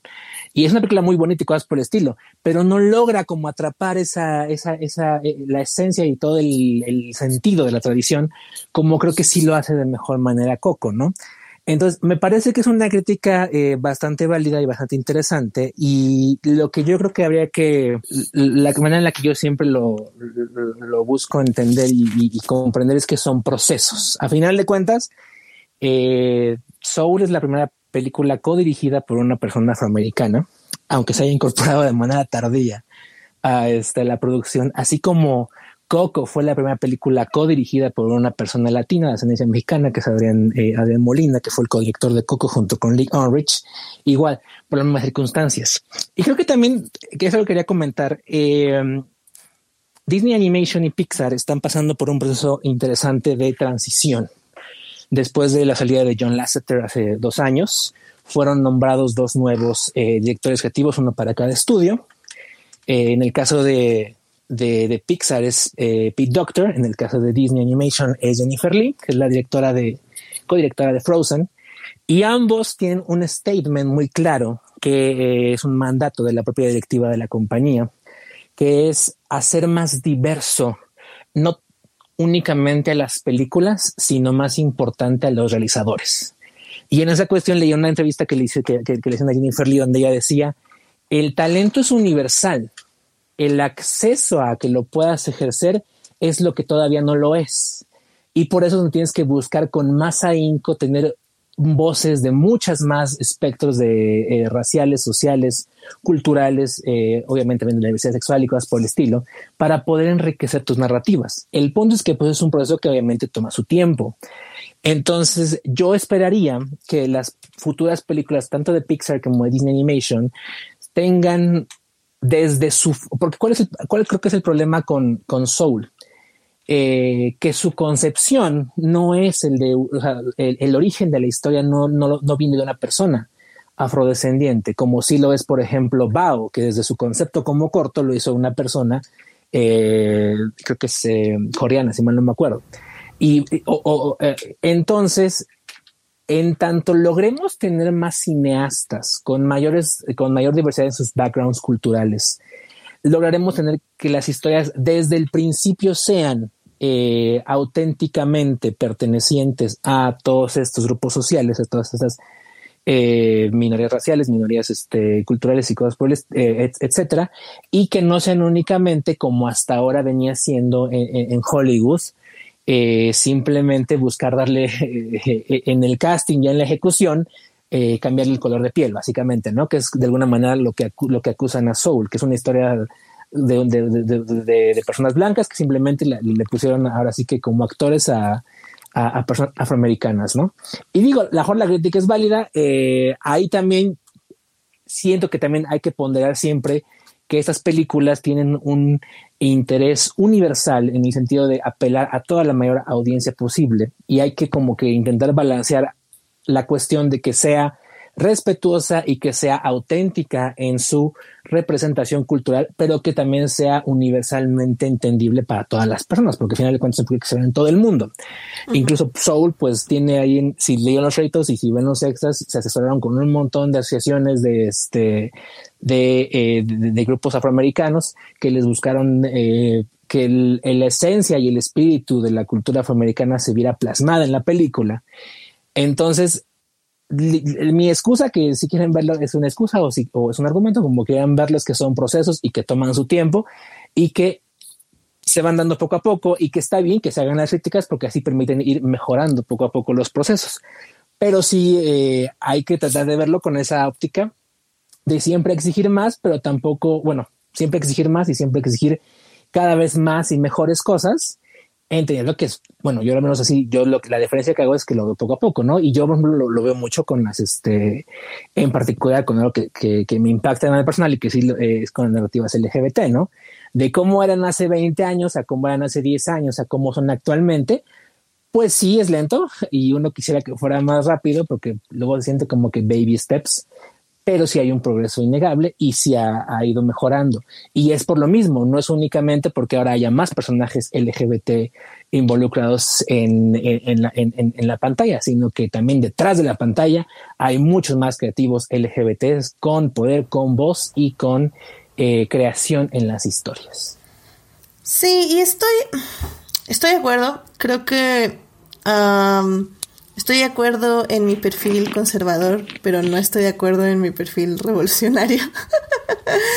Creo yo que um, el mundo está lleno de buenas Por eso intenciones. me peleo con Falange siempre. es, es, que el, el mundo está bueno de buenas intenciones, pero sobre todo Disney creo que no está haciendo el trabajo suficiente. Y tal vez lo digo porque mi corazón de Star Wars sigue muy roto en ese aspecto también porque porque Disney sigue solapando a todas estas personas horribles, supremacistas, y, y les sigue abrazando y diciendo que todo está bien, cuando las cosas no están bien y todos sus, y sus creadores y sus creadoras de minoría están sufriendo acosos semana a semana, y esto acaba de pasar esta semana en el fandom de Star Wars. Y, y, Disney no está haciendo nada, que por ejemplo a lo que está haciendo Nickelodeon o, o está haciendo Netflix, que cuando este Elliot Page eh, salió como este hombre trans, bueno, no, persona no binaria, hombre trans, ahorita no me acuerdo exactamente cómo fue, pero el punto es que eh, luego, luego Netflix eh, lo apoyó y estuvo en sus posts hablando de él y explicando, bueno, no explicando su carrera, sino más que nada diciendo cómo iba a funcionar su personaje, etc, etc. Nickelodeon ahorita lo hizo con una chica que no conozco y no sé quién es porque soy millennial boomer, pero, pero, pero, Nickelodeon lo hizo muy bien también y también con Black Lives Matter Nickelodeon hizo un segmento de ocho minutos, si no mal recuerdo, eh, explicando eh, todo este movimiento a las niñas que viene el programa y, y creo que Disney es muy, muy, muy, muy... Ah. Sí, renuente a, a, perder audiencia y a perder audiencia entre comillas, ¿no? Porque sabemos que sí, tal vez pierden audiencia, pero yo creo que ganan más y creo que hay algunas personas que ni les va a importar. Este, entonces, yo creo, yo sí creo que a Disney hay que exigirle más. Yo sí creo que a Disney hay que picarle más, hay que estarle jalando las orejas más que a otras cadenas que puedo darles como el pase de, ok, lo hiciste mal, pero al menos lo intentaste y eso está chido.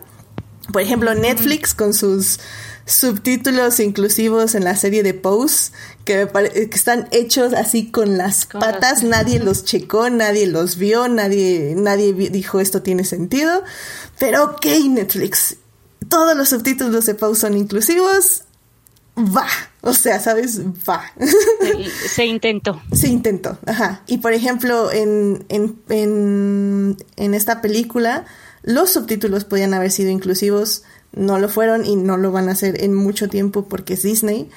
Eh, y ok, no estoy pidiendo eso, ¿sabes? Pero tal vez sí hay que estarles picando, sobre todo como dices, darle voz a estas personas, periodistas, críticas de cine, que están diciendo, oigan, sí, está bien, pero todo esto está mal. Y, y creo que tal vez nosotros, porque no somos personas gringas afroamericanas, eh, no lo vemos, pero es válido también darles una voz y decir, oigan, estas personas que están, se supone siendo representadas, están diciendo que esto está mal. Entonces hay, y que no se sienten representadas. Y que no se sienten representadas. Entonces vamos a escuchar por qué y vamos a darles un espacio para que para que nosotros también nos demos cuenta de que no se están haciendo las cosas como deben de hacerse.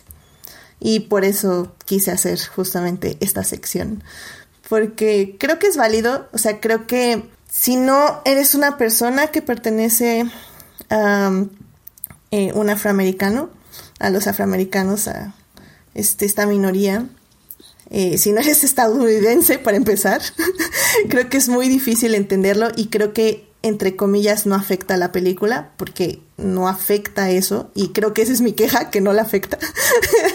eh, porque al final del día también, y ya para cerrar yo, este, creo que que una película esté culturalmente representada apropiadamente no afecta para nada al mensaje, porque puede ser que no te identifiques con la cultura en el aspecto de que no la vives, pero si las emociones eh, son las correctas y están representadas de manera correcta, te deberías identificar con la humanidad que esté en esa cultura aunque no te identifiques con la cultura. Entonces para mí es muchísimo más valioso ver una cultura bien representada y, e identificarme con la parte humana a ver una cultura mal representada y aparte no poder identificarme con la parte humana porque me están forzando a que me identifique con otras cosas que no tienen absolutamente nada que ver con mis emociones. Y creo que ese es un grave problema. Sí, es correcto. Pero bueno, pues es... No, y Digo, y por eso justamente, digo, un poquito aparte, pero dentro de lo mismo, yo también creo por eso que sí debería, sí yo estoy en contra ya de los, todos los remakes que está haciendo Disney y justamente por eso, porque en lugar de concentrarse en hacer remakes y cambiar la, la raza de una de las protagonistas, por dar un ejemplo, que está bien, pero creo que no se trata de eso, creo que más bien se trata de que generen contenido nuevo para contar historias de otro tipo de culturas y de otro tipo de historias y de otro tipo de gente. ¿no? O sea, más que, de nuevo, más que hacer live actions de todas sus películas que ya existen y que ya nos gustan como son, creo que deberían de concentrarse en generar nuevas historias, nuevas historias que representen de forma correcta a otras culturas y a otras personas. Ese, ese es otro tema de conversación, pero también es un muy interesante. Estoy parcialmente de acuerdo. Sí, ya me fui a otra cosa, pero, pero dentro de lo mismo, pues.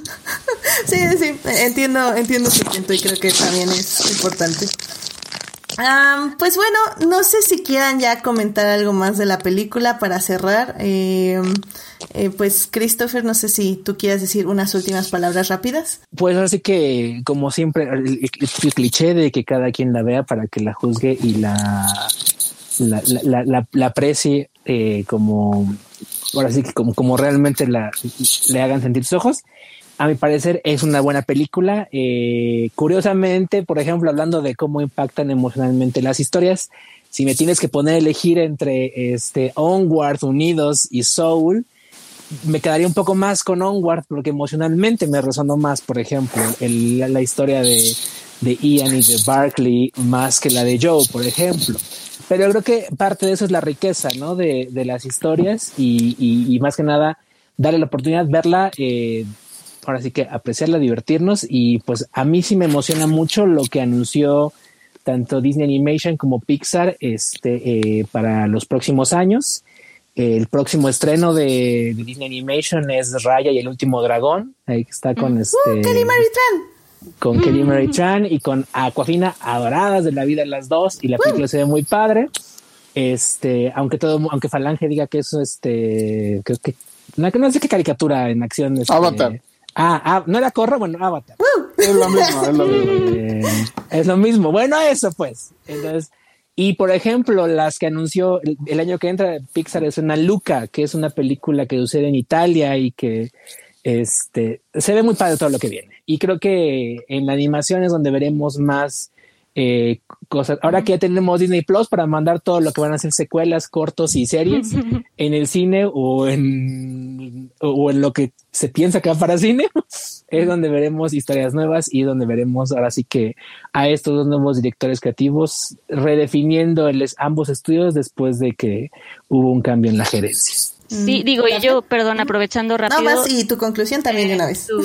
ajá, y, un poquito siguiendo lo que estaba diciendo eh, Christopher, que es, es correcto, creo que también eso es muy cierto. Si hay un, un campo en Disney donde están tratando, de nuevo, a lo mejor no de la forma 100% eh, adecuada o todavía no al 100 como debería de ser, pero creo que donde sí es, es lo que decía Chris, donde creo que va a haber más cambio, donde vamos a empezar a ver más cosas, es 100%, es, es en la animación. Y eso es también muy, muy cierto. Porque justo la animación se está preocupando más por crear contenido nuevo, por contar otras historias, y eso es, eso es importante. Muy bien. Eh, Uriel. Mira, per perdónenme por, por aborazarme, este, tengo un par de comentarios. Primero, y yo soy pésimo para eso de la representación porque mi, mi burbuja, o sea, yo nunca he necesitado identificarme con los personajes para que una película me guste. Imagino que es porque, pues, o sea, hablando de mi país, ¿no? De nuestro país en el que vivimos nosotros, yo soy lo más representante, lo que más se representa, ¿no? O sea, soy hombre, este, heterosexual, este, medianamente blanco, color, este, apiñonado, o sea, todo me representa. Entonces no necesito eso, ¿no? O sea, no, no, no, no alcanza a comprender esa necesidad que muchos sectores de la, de las sociedades del mundo necesitan, ¿no? Eso me vuelve un poco cínico porque no alcanzo a, entender esa necesidad, ¿no? Y, sí me vuelve un poco este insensible a esas necesidades porque, o sea, lo primero que me vino a la mente cuando oí las quejas de Sol dije, ay, qué mendigos chillones. Y porque pues no, no, no, no, cap, no alcanzo a entenderlo de primera mano, ¿no? Hasta que empieza a leer los ensayos y todo. Digo, no, pues sí, cierto pero pues ahí sí es, es en lo que yo peco, ¿no? De, de ese lado, ¿no? O sea, no, no alcanzo a entenderlo hasta que me lo tienen que explicar con palitos y bolitos. Entonces, pues ahí, ahí, ahí es, ese es mi problema, ¿no? Básicamente en, estos aspectos, pero bueno. hay que tratar de... Estás aprendiendo, que es lo importante. sí. Ah, ah, más lento que los avances de Disney, pero bueno. Y bueno, ya hablando de la película, pues digamos que en, resumidas cuentas, plot twist, este sí me identifico con este infeliz de Joe, porque e, es algo que, que, que tengo como él, y no sé si por eso me, me está chocando también tanto, porque es algo que mencionó Chris, o sea, sí idealizamos mucho las cosas que no tenemos. Es un riesgo muy grande porque cuando las alcances te va a pasar lo mismo, ¿no? Entonces, este, tal vez por eso me está cayendo, bueno, en hablando tiempo pasado, ¿no? Tal vez por eso me pegó y por eso me cae gordo este cuate, porque pues, básicamente sí soy yo. Entonces, eh, ahí está el del fondo del meollo. Eh, hashtag vayan a terapia. Y este, ya hablando más sobre la película, pues no, no la amé. O sea, me gusta, mm, después de que la vi por segunda vez, capté el mensaje más bonito y, y, lo bien hecha que está la película. Y pues sí, o sea, eh, reconozco que es buena película, que me gusta. No está en mi top 20 de, de, películas de Pixar, pero no es algo en lo que, que yo soy muy, muy consistente en cuestión de calificar películas nuevas porque siempre me voy a lo clásico, ¿no? O sea, en Star Wars mis favoritas son las, las originales y de ahí no me van a sacar. Mis favoritas de Pixar son las clásicas, o sea, Toy Story, este, Monster Inc., eh, Wally, eh, Up. Y por más buenas películas que lleguen, va a estar bien difícil que alguien les quite el lugar, ¿no? Entonces, incluso intensamente me encanta. Y, y pues no, o sea, sí, sí tendría que ser una auténtica obra maestra para que las desbanque. O sea, para mí, este, esta queda como a media tabla, básicamente, pero es una buena calificación. O sea, media tabla de Pixar es calidad de 9.5, básicamente, ¿no? Pero bueno, no, no, o sea, no me llegó como otras, ¿no? O no como me hubiera gustado que me llegara. Entonces, este, digamos que, o sea, sí, sí pude aprender mucho con esta película y todo, pero no se queda en mi corazón, pues.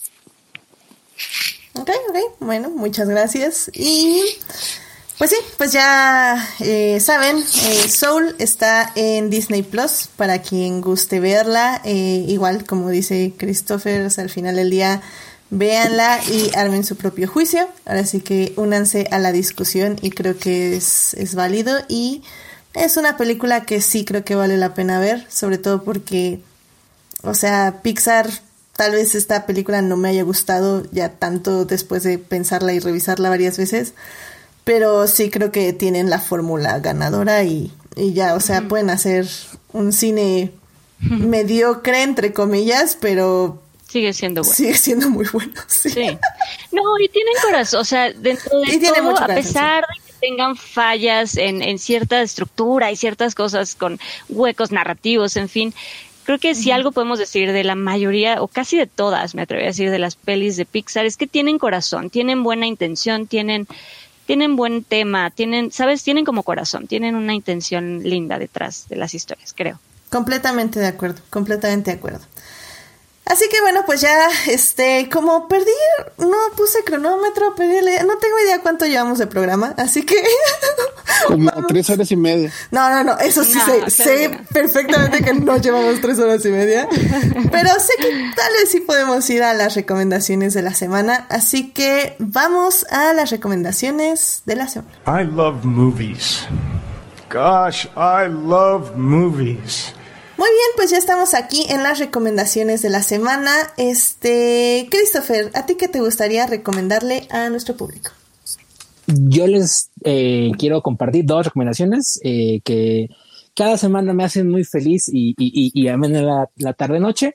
Eh, ambas en Disney Plus. Una es Diario de una futura presidenta. Es una sitcom que sobre una chavita de 13 años, está en sexto grado, que se llama Elena eh, Carrero, que en el futuro va a ser presidenta, de hecho la vemos en el futuro como presidenta, y el día de toma de protesta le llevan eh, su diario de juventud, donde eh, empieza a leerlo y básicamente lo que vemos son sus recuerdos de, este, de juventud. Me gusta mucho porque siento que tiene como el, el sidegist, el Letos, Patos y Gatos de eh, Aprendiendo a Vivir y Lizzie McGuire en esta cuestión de ser una serie sobre crecer y sobre eh, descubrir quién eres y descubrir qué te gusta, qué te mueve, cuál es tu razón de traer en la vida, pero en un enfoque obviamente muy 2020, obviamente con unas temáticas y con unos eh, cuestiones ya mucho más eh, modernas, actuales, y me parece padre que, que, que, que, las personas jóvenes tengan a su alcance ese tipo de contenidos, porque sí tiene como que el corazón de esas series que mencioné, de Aprenda a Vivir, del mundo de Riley y de Lizzie McGuire, pero ya para, ahora sí que las generaciones actuales. Y a mi corazoncito que les gustan que, que le gustan las historias de este de chavitos que, que, que descubren la vida me encanta. Y la otra es una, eh, un reality show que también es en Disney Plus que se llama Encore, que es un reality show producido por Christine Bell, donde reúnen a grupos de, de ex preparatorianos que montaron un musical cuando estaban en la prepa, que hicieron eh, Anything Goes, que hicieron Anything, Annie Get a Gun, que hicieron Annie, eh, que hicieron High School Musical, que hicieron La Bella y la Bestia, que hicieron N musical hace 20, 30 o 40 años y les piden que se vuelvan a reunir y que lo vuelvan a montar en una semana. Entonces está muy padre si les gusta el teatro musical, si son eh, este, nerds del teatro musical como yo, es padrísimo, tanto por la parte de verlos como, pues no es lo mismo los que mosqueteros que 20 años después, en la cuestión de bailar, de cantar y de retomar, porque aparte, pues muchos de ellos, pues obviamente la vida los llevó por otros caminos, no se dedicaron al teatro musical, sino que se dedicaron a hacer pues todo lo que se puedan imaginar, profesionistas, gente con oficio, cosas por el estilo, y verlos reconectar con esa parte de su pasado, ver cómo han evolucionado, cómo sus vidas tuvieron buenos momentos y malos momentos. Es muy emotivo, es muy padre y es como de las cosas que cada semana me encanta ver en eh, Disney Plus. Excelente. Entonces, diario de una futura presidenta en Disney Plus y en Core en Disney Plus también, ¿verdad? Exacto. Perfecto, muchísimas gracias. Dafne, ¿a ti qué te gustaría recomendar esta semana? Pues yo quisiera recomendar, es, una serie que se llama One Strange Rock, como una roca extraña. Creo que aquí le pusieron nuestro planeta. Es uh, de National Geographic, la dirige Darren Aronofsky, es, el host es Will Smith, pero lo, lo fascinante es que son estos ocho astronautas explicando y analizando desde su perspectiva, como gente que ha salido de la Tierra y con otra visión completamente, y explican lo que lo que permite que la vida prospere solamente en, la Tierra. Entonces está, está muy interesante. La recomiendo bastante. Muy bien, es One Strange Rock. Eh, ¿Dónde la podemos ver? Eh, creo que en National Geographic, creo que en Disney Plus tienen también eh, National y creo que en Disney Plus se puede ver. Va, lo checamos de todas formas. Si no, ya saben, medios alternativos también funcionan. Pero perfecto, muchísimas gracias. Por Dios. Oye, ah, perdón, que está Chris. Ah, bueno, no, espérame, este es mi programa, puedo decir. este, Uriel, ¿a ti no, qué te Ya la busqué rápido y sí está en este, en Disney Plus. Eso, caray. Ah, Will Smith examina los giros del destino que hicieron prosperar la vida en la Tierra. Es correcto. Y se llama así. Búsquenla, porque luego un cuento buscar en Disney Plus. búsquenla como, como dijo eh, Daphne, One Strange, One Strange Rock. One Strange Rock. Excelente. Muchísimas gracias. Este, Uriel, ¿a ti qué te gustaría recomendar esta semana? La yo paso. ¿En serio? Así de plano. Tengo una, pero Héctor la acaba de recomendar, entonces. Pues. No importa, viene otra vez. Hay personas que escuchan un programa y otro no, así que tú échale, tú échale. Es fan falsos. no, no, no, este, personas ocupadas. ah, ok. No, bueno, así rápido, este, estoy, este, por, recomendación de Falange y Escata, estoy viendo una serie que se llama Desenchantment, Desencanto de los creadores de, de los creativos de, de veras de, de, de los Simpson y etcétera. Está muy padre, el humor es bien negro, pero es bien divertido. Y entonces, este, la, la recomiendo ampliamente, está en Netflix.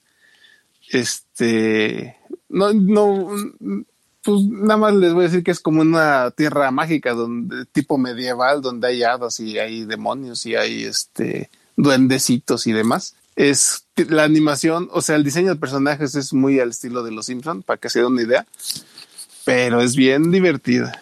Y pues denle su checado, tal vez no sea para todo público, pero revisen el primer episodio, tal vez dos. Si les atrapa, pues qué bueno. Si no, pues ya sabrán que no es para ustedes. Pero la verdad, a mí me tiene carcajeando, pero cada dos minutos. Entonces, yo, yo sí la recomiendo bastante.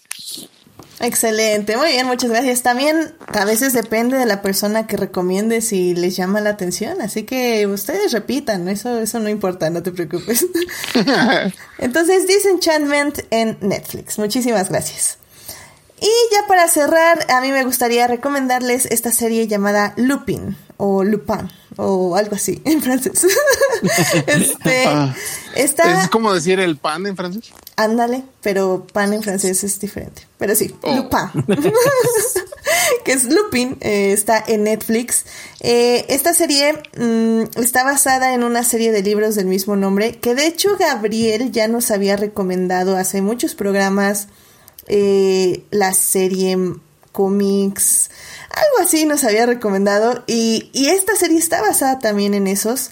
Em, está muy divertida, a mí me gustó mucho, son solo cinco episodios lamentablemente y digo lamentablemente porque realmente ya estaba enganchando cuando de repente se acabó y fue como, ¿what? Pero no se preocupen, ya está confirmada la segunda temporada. Eh, básicamente, Lupin es esta persona que es como una especie de Sherlock Holmes, pero como bastante más amigable para relacionarte con él. Sobre todo porque él no es un detective, sino que nada se está buscando darle justicia a su padre que fue injustamente encarcelado. Entonces eh, usa disfraces y usa como muchas eh, formas inteligentes de distraer personas y sabe muy bien leer eh, las situaciones. Entonces está muy padre, a mí me gustó mucho. Nada, chequen que si está en francés cuando la pongan porque Netflix luego hace estas cosas raras que te la pone en inglés y tú así como, ¿what? Se ve muy raro, ¿qué está pasando? Y ya te das cuenta que el idioma original era francés. Pero bueno, está muy padre Pónganla, son cinco episodios, se les van a pasar rapidísimo y la van a disfrutar muy muy bien. Así que bueno, eh, con esto llegamos al final del programa. ¡Uh! Ay, mira, qué bonito programa a pesar de todo. Otra media hora, otra media hora. Eh, yo sé que Julián ya está este, juntando firmas para que este programa dure tres horas, pero no, no va a pasar. no, no, Vas a necesitar un medio millón. Yo creo que sí, yo creo que necesitamos como este 10 mil firmas, 15 mil likes y así, no sé. Y, y, el Patreon lleno. Eh, habría que tener el Patreon, sí, sí, sí. No, es, es difícil, pero no imposible. Así que sigan juntando. Bueno, Julián. Fans, entonces. what, what, wow, wow, wow, wow, wow, wow, wow. ¿Qué pasó? ¿Qué pasó? Y dice, dice Julián, no, el looping que recomendó Scat es algo muy distinto. Ay, ven, por eso yo oh, luego no digo nada. Entonces, pero sí está basado en libros. y eso es, importante. Poco a poco, como Disney, te vas acercando. exactamente, exactamente. Yo, yo dije, suena igual y está basado en libros, seguro es lo mismo. Pero no, me dice Julián que no, así que así, así está el asunto. Pero bueno, muchísimas gracias por venir, Christopher. ¿Dónde te puede encontrar nuestro público? Eh, bueno, nos, eh, me, nos pueden escuchar todos los jueves en, un humilde y modesto podcast que se llama Crónica del Multiverso. Eh, transmite los martes, jueves y domingos. a mí particularmente encuentran los jueves. este jueves vamos a tener nuestra entrega anual de los Cronies, que es donde premiamos lo mejor de la pantalla grande, la pantalla chica y lo que sea, eh, del año pasado, así como de los Snivy, que es nuestra entrega de lo peor de el, este, del año pasado. Y eh, ahí estaremos La semana pasada también hablamos de eh, Wonder Woman 1984. Y bueno, si ustedes son escuchas de este programa, en alguna ocasión es probable que también encuentren a este a Edith como invitada por allá. De vez en cuando, ah, como una vez cada cuatro años. Y eh, me pueden buscar también en Twitter como at eh, CristoVM, C-H-R-I-S-T-O, eh, M. Eso, muy bien, muchísimas gracias. Dafne, muchísimas gracias por venir. ¿Dónde te puede encontrar nuestro público? realmente eh, digo, casi no estoy en redes sociales, pero me pueden encontrar en Twitter y en Instagram como Daphne Bennett y ahí estoy. Muy bien, excelente. Eh, Uriel, ¿a ti dónde te puede encontrar nuestro público? Ah, eh, bueno, y como aquí el Hey, muchísimas gracias por venir, perdón. es un placer, es un placer. Este, como comentó Chris, estamos ahí presentes en Crónicas del Multiverso. Yo procuro estar un poquito más, a veces se me complica entre semana, pero eh, espero que esta semana sí estar las tres ediciones de la semana. Eh, y sobre todo el jueves, que es la magna entrega de Cronis y de Snidis. Antes le decíamos Scati, sonaba más familiar, pero ni modo. Y este, y ya, porque yo no soy interesante y no necesito que se aburran conmigo en redes. Muy bien, muchísimas gracias. Y pues ya saben, a mí me pueden encontrar en HT Idea, donde cada vez hablo menos de Star Wars. Eh, recuerden, bueno, que también me encuentran ahí en los crossovers con Crónicas del Multiverso, donde voy a hablar de lo que no me dejó hablar aquí, aunque curiosamente sí fui a hablar de Wonder Woman y hubo programa aquí de Wonder Woman, así que ya saben, así pasa. Ya, ya, este, hablaron, hablamos de como una hora y media nada más de que cómo funcionaba la piedra de los deseos, así que si quieren pasar a oír esa conversación. Eh, en resumen, un hechicero lo hizo. Exacto, en resumen, nadie sabe. Pero bueno, eh, muchísimas gracias a quienes nos acompañaron en vivo. Estuvo con nosotros Julio, estuvo Héctor, estuvo Edgar Pérez, estuvo Pamela Rivera, Jorge Arturo Aguilar, Julián García. Y ah, también nos mandó saludos Marcela, muchas gracias. Y ya, ese, fueron quienes estuvieron en el chat. Eh, bueno, también supe que iba a estar ahí por ahí Sofía Sánchez, así que muchas gracias por acompañarnos. También muchísimas gracias a quienes nos oyen durante la semana en Hearties, Spotify, Google Podcast y en iTunes. Este programa estará disponible ahí a partir del miércoles en la mañana. No se les olvide seguir este podcast en Facebook, en Instagram como Adictia-visual para leer reseñas de películas y series y suscribirse al canal de YouTube y Twitch para que les avise cuando estamos en vivo. Denle like a este podcast si les gustó y también pues ya saben, compártanlo con sus personas conocidas para que les llame la atención. Bueno, digo más bien para que escuchen lo que discutimos aquí en el programa. Eh, muchos saludos también a quienes oyen en diferido, Juan Paulo Nevado, Jesús Alfredo, Taco de Lechuga, Alma, ah, Alma Rubiela, Jess y Jessica, quienes nos acompañan en redes todos los días. Muchísimas gracias. Y bueno, pues la próxima semana probablemente vamos a hablar de esta serie Bridgerton que estuvo ocupando muchísimo las redes sociales estas últimas semanas y vamos a hablar pues de el romance en la televisión y también de la sexualidad, porque no en las personajes femeninos. Eh, va a estar interesante, yo espero que sí sea ese el tema, porque tuvimos que mover el que les había prometido la anterior semana. Pero bueno, yo creo que eso es de lo que se va a tratar el siguiente lunes. Si no, diles que será una sorpresa muy agradable que no se la pueden esperar. Todo puede pasar, todo puede pasar. Es el 2021, es el 2021, todo puede pasar.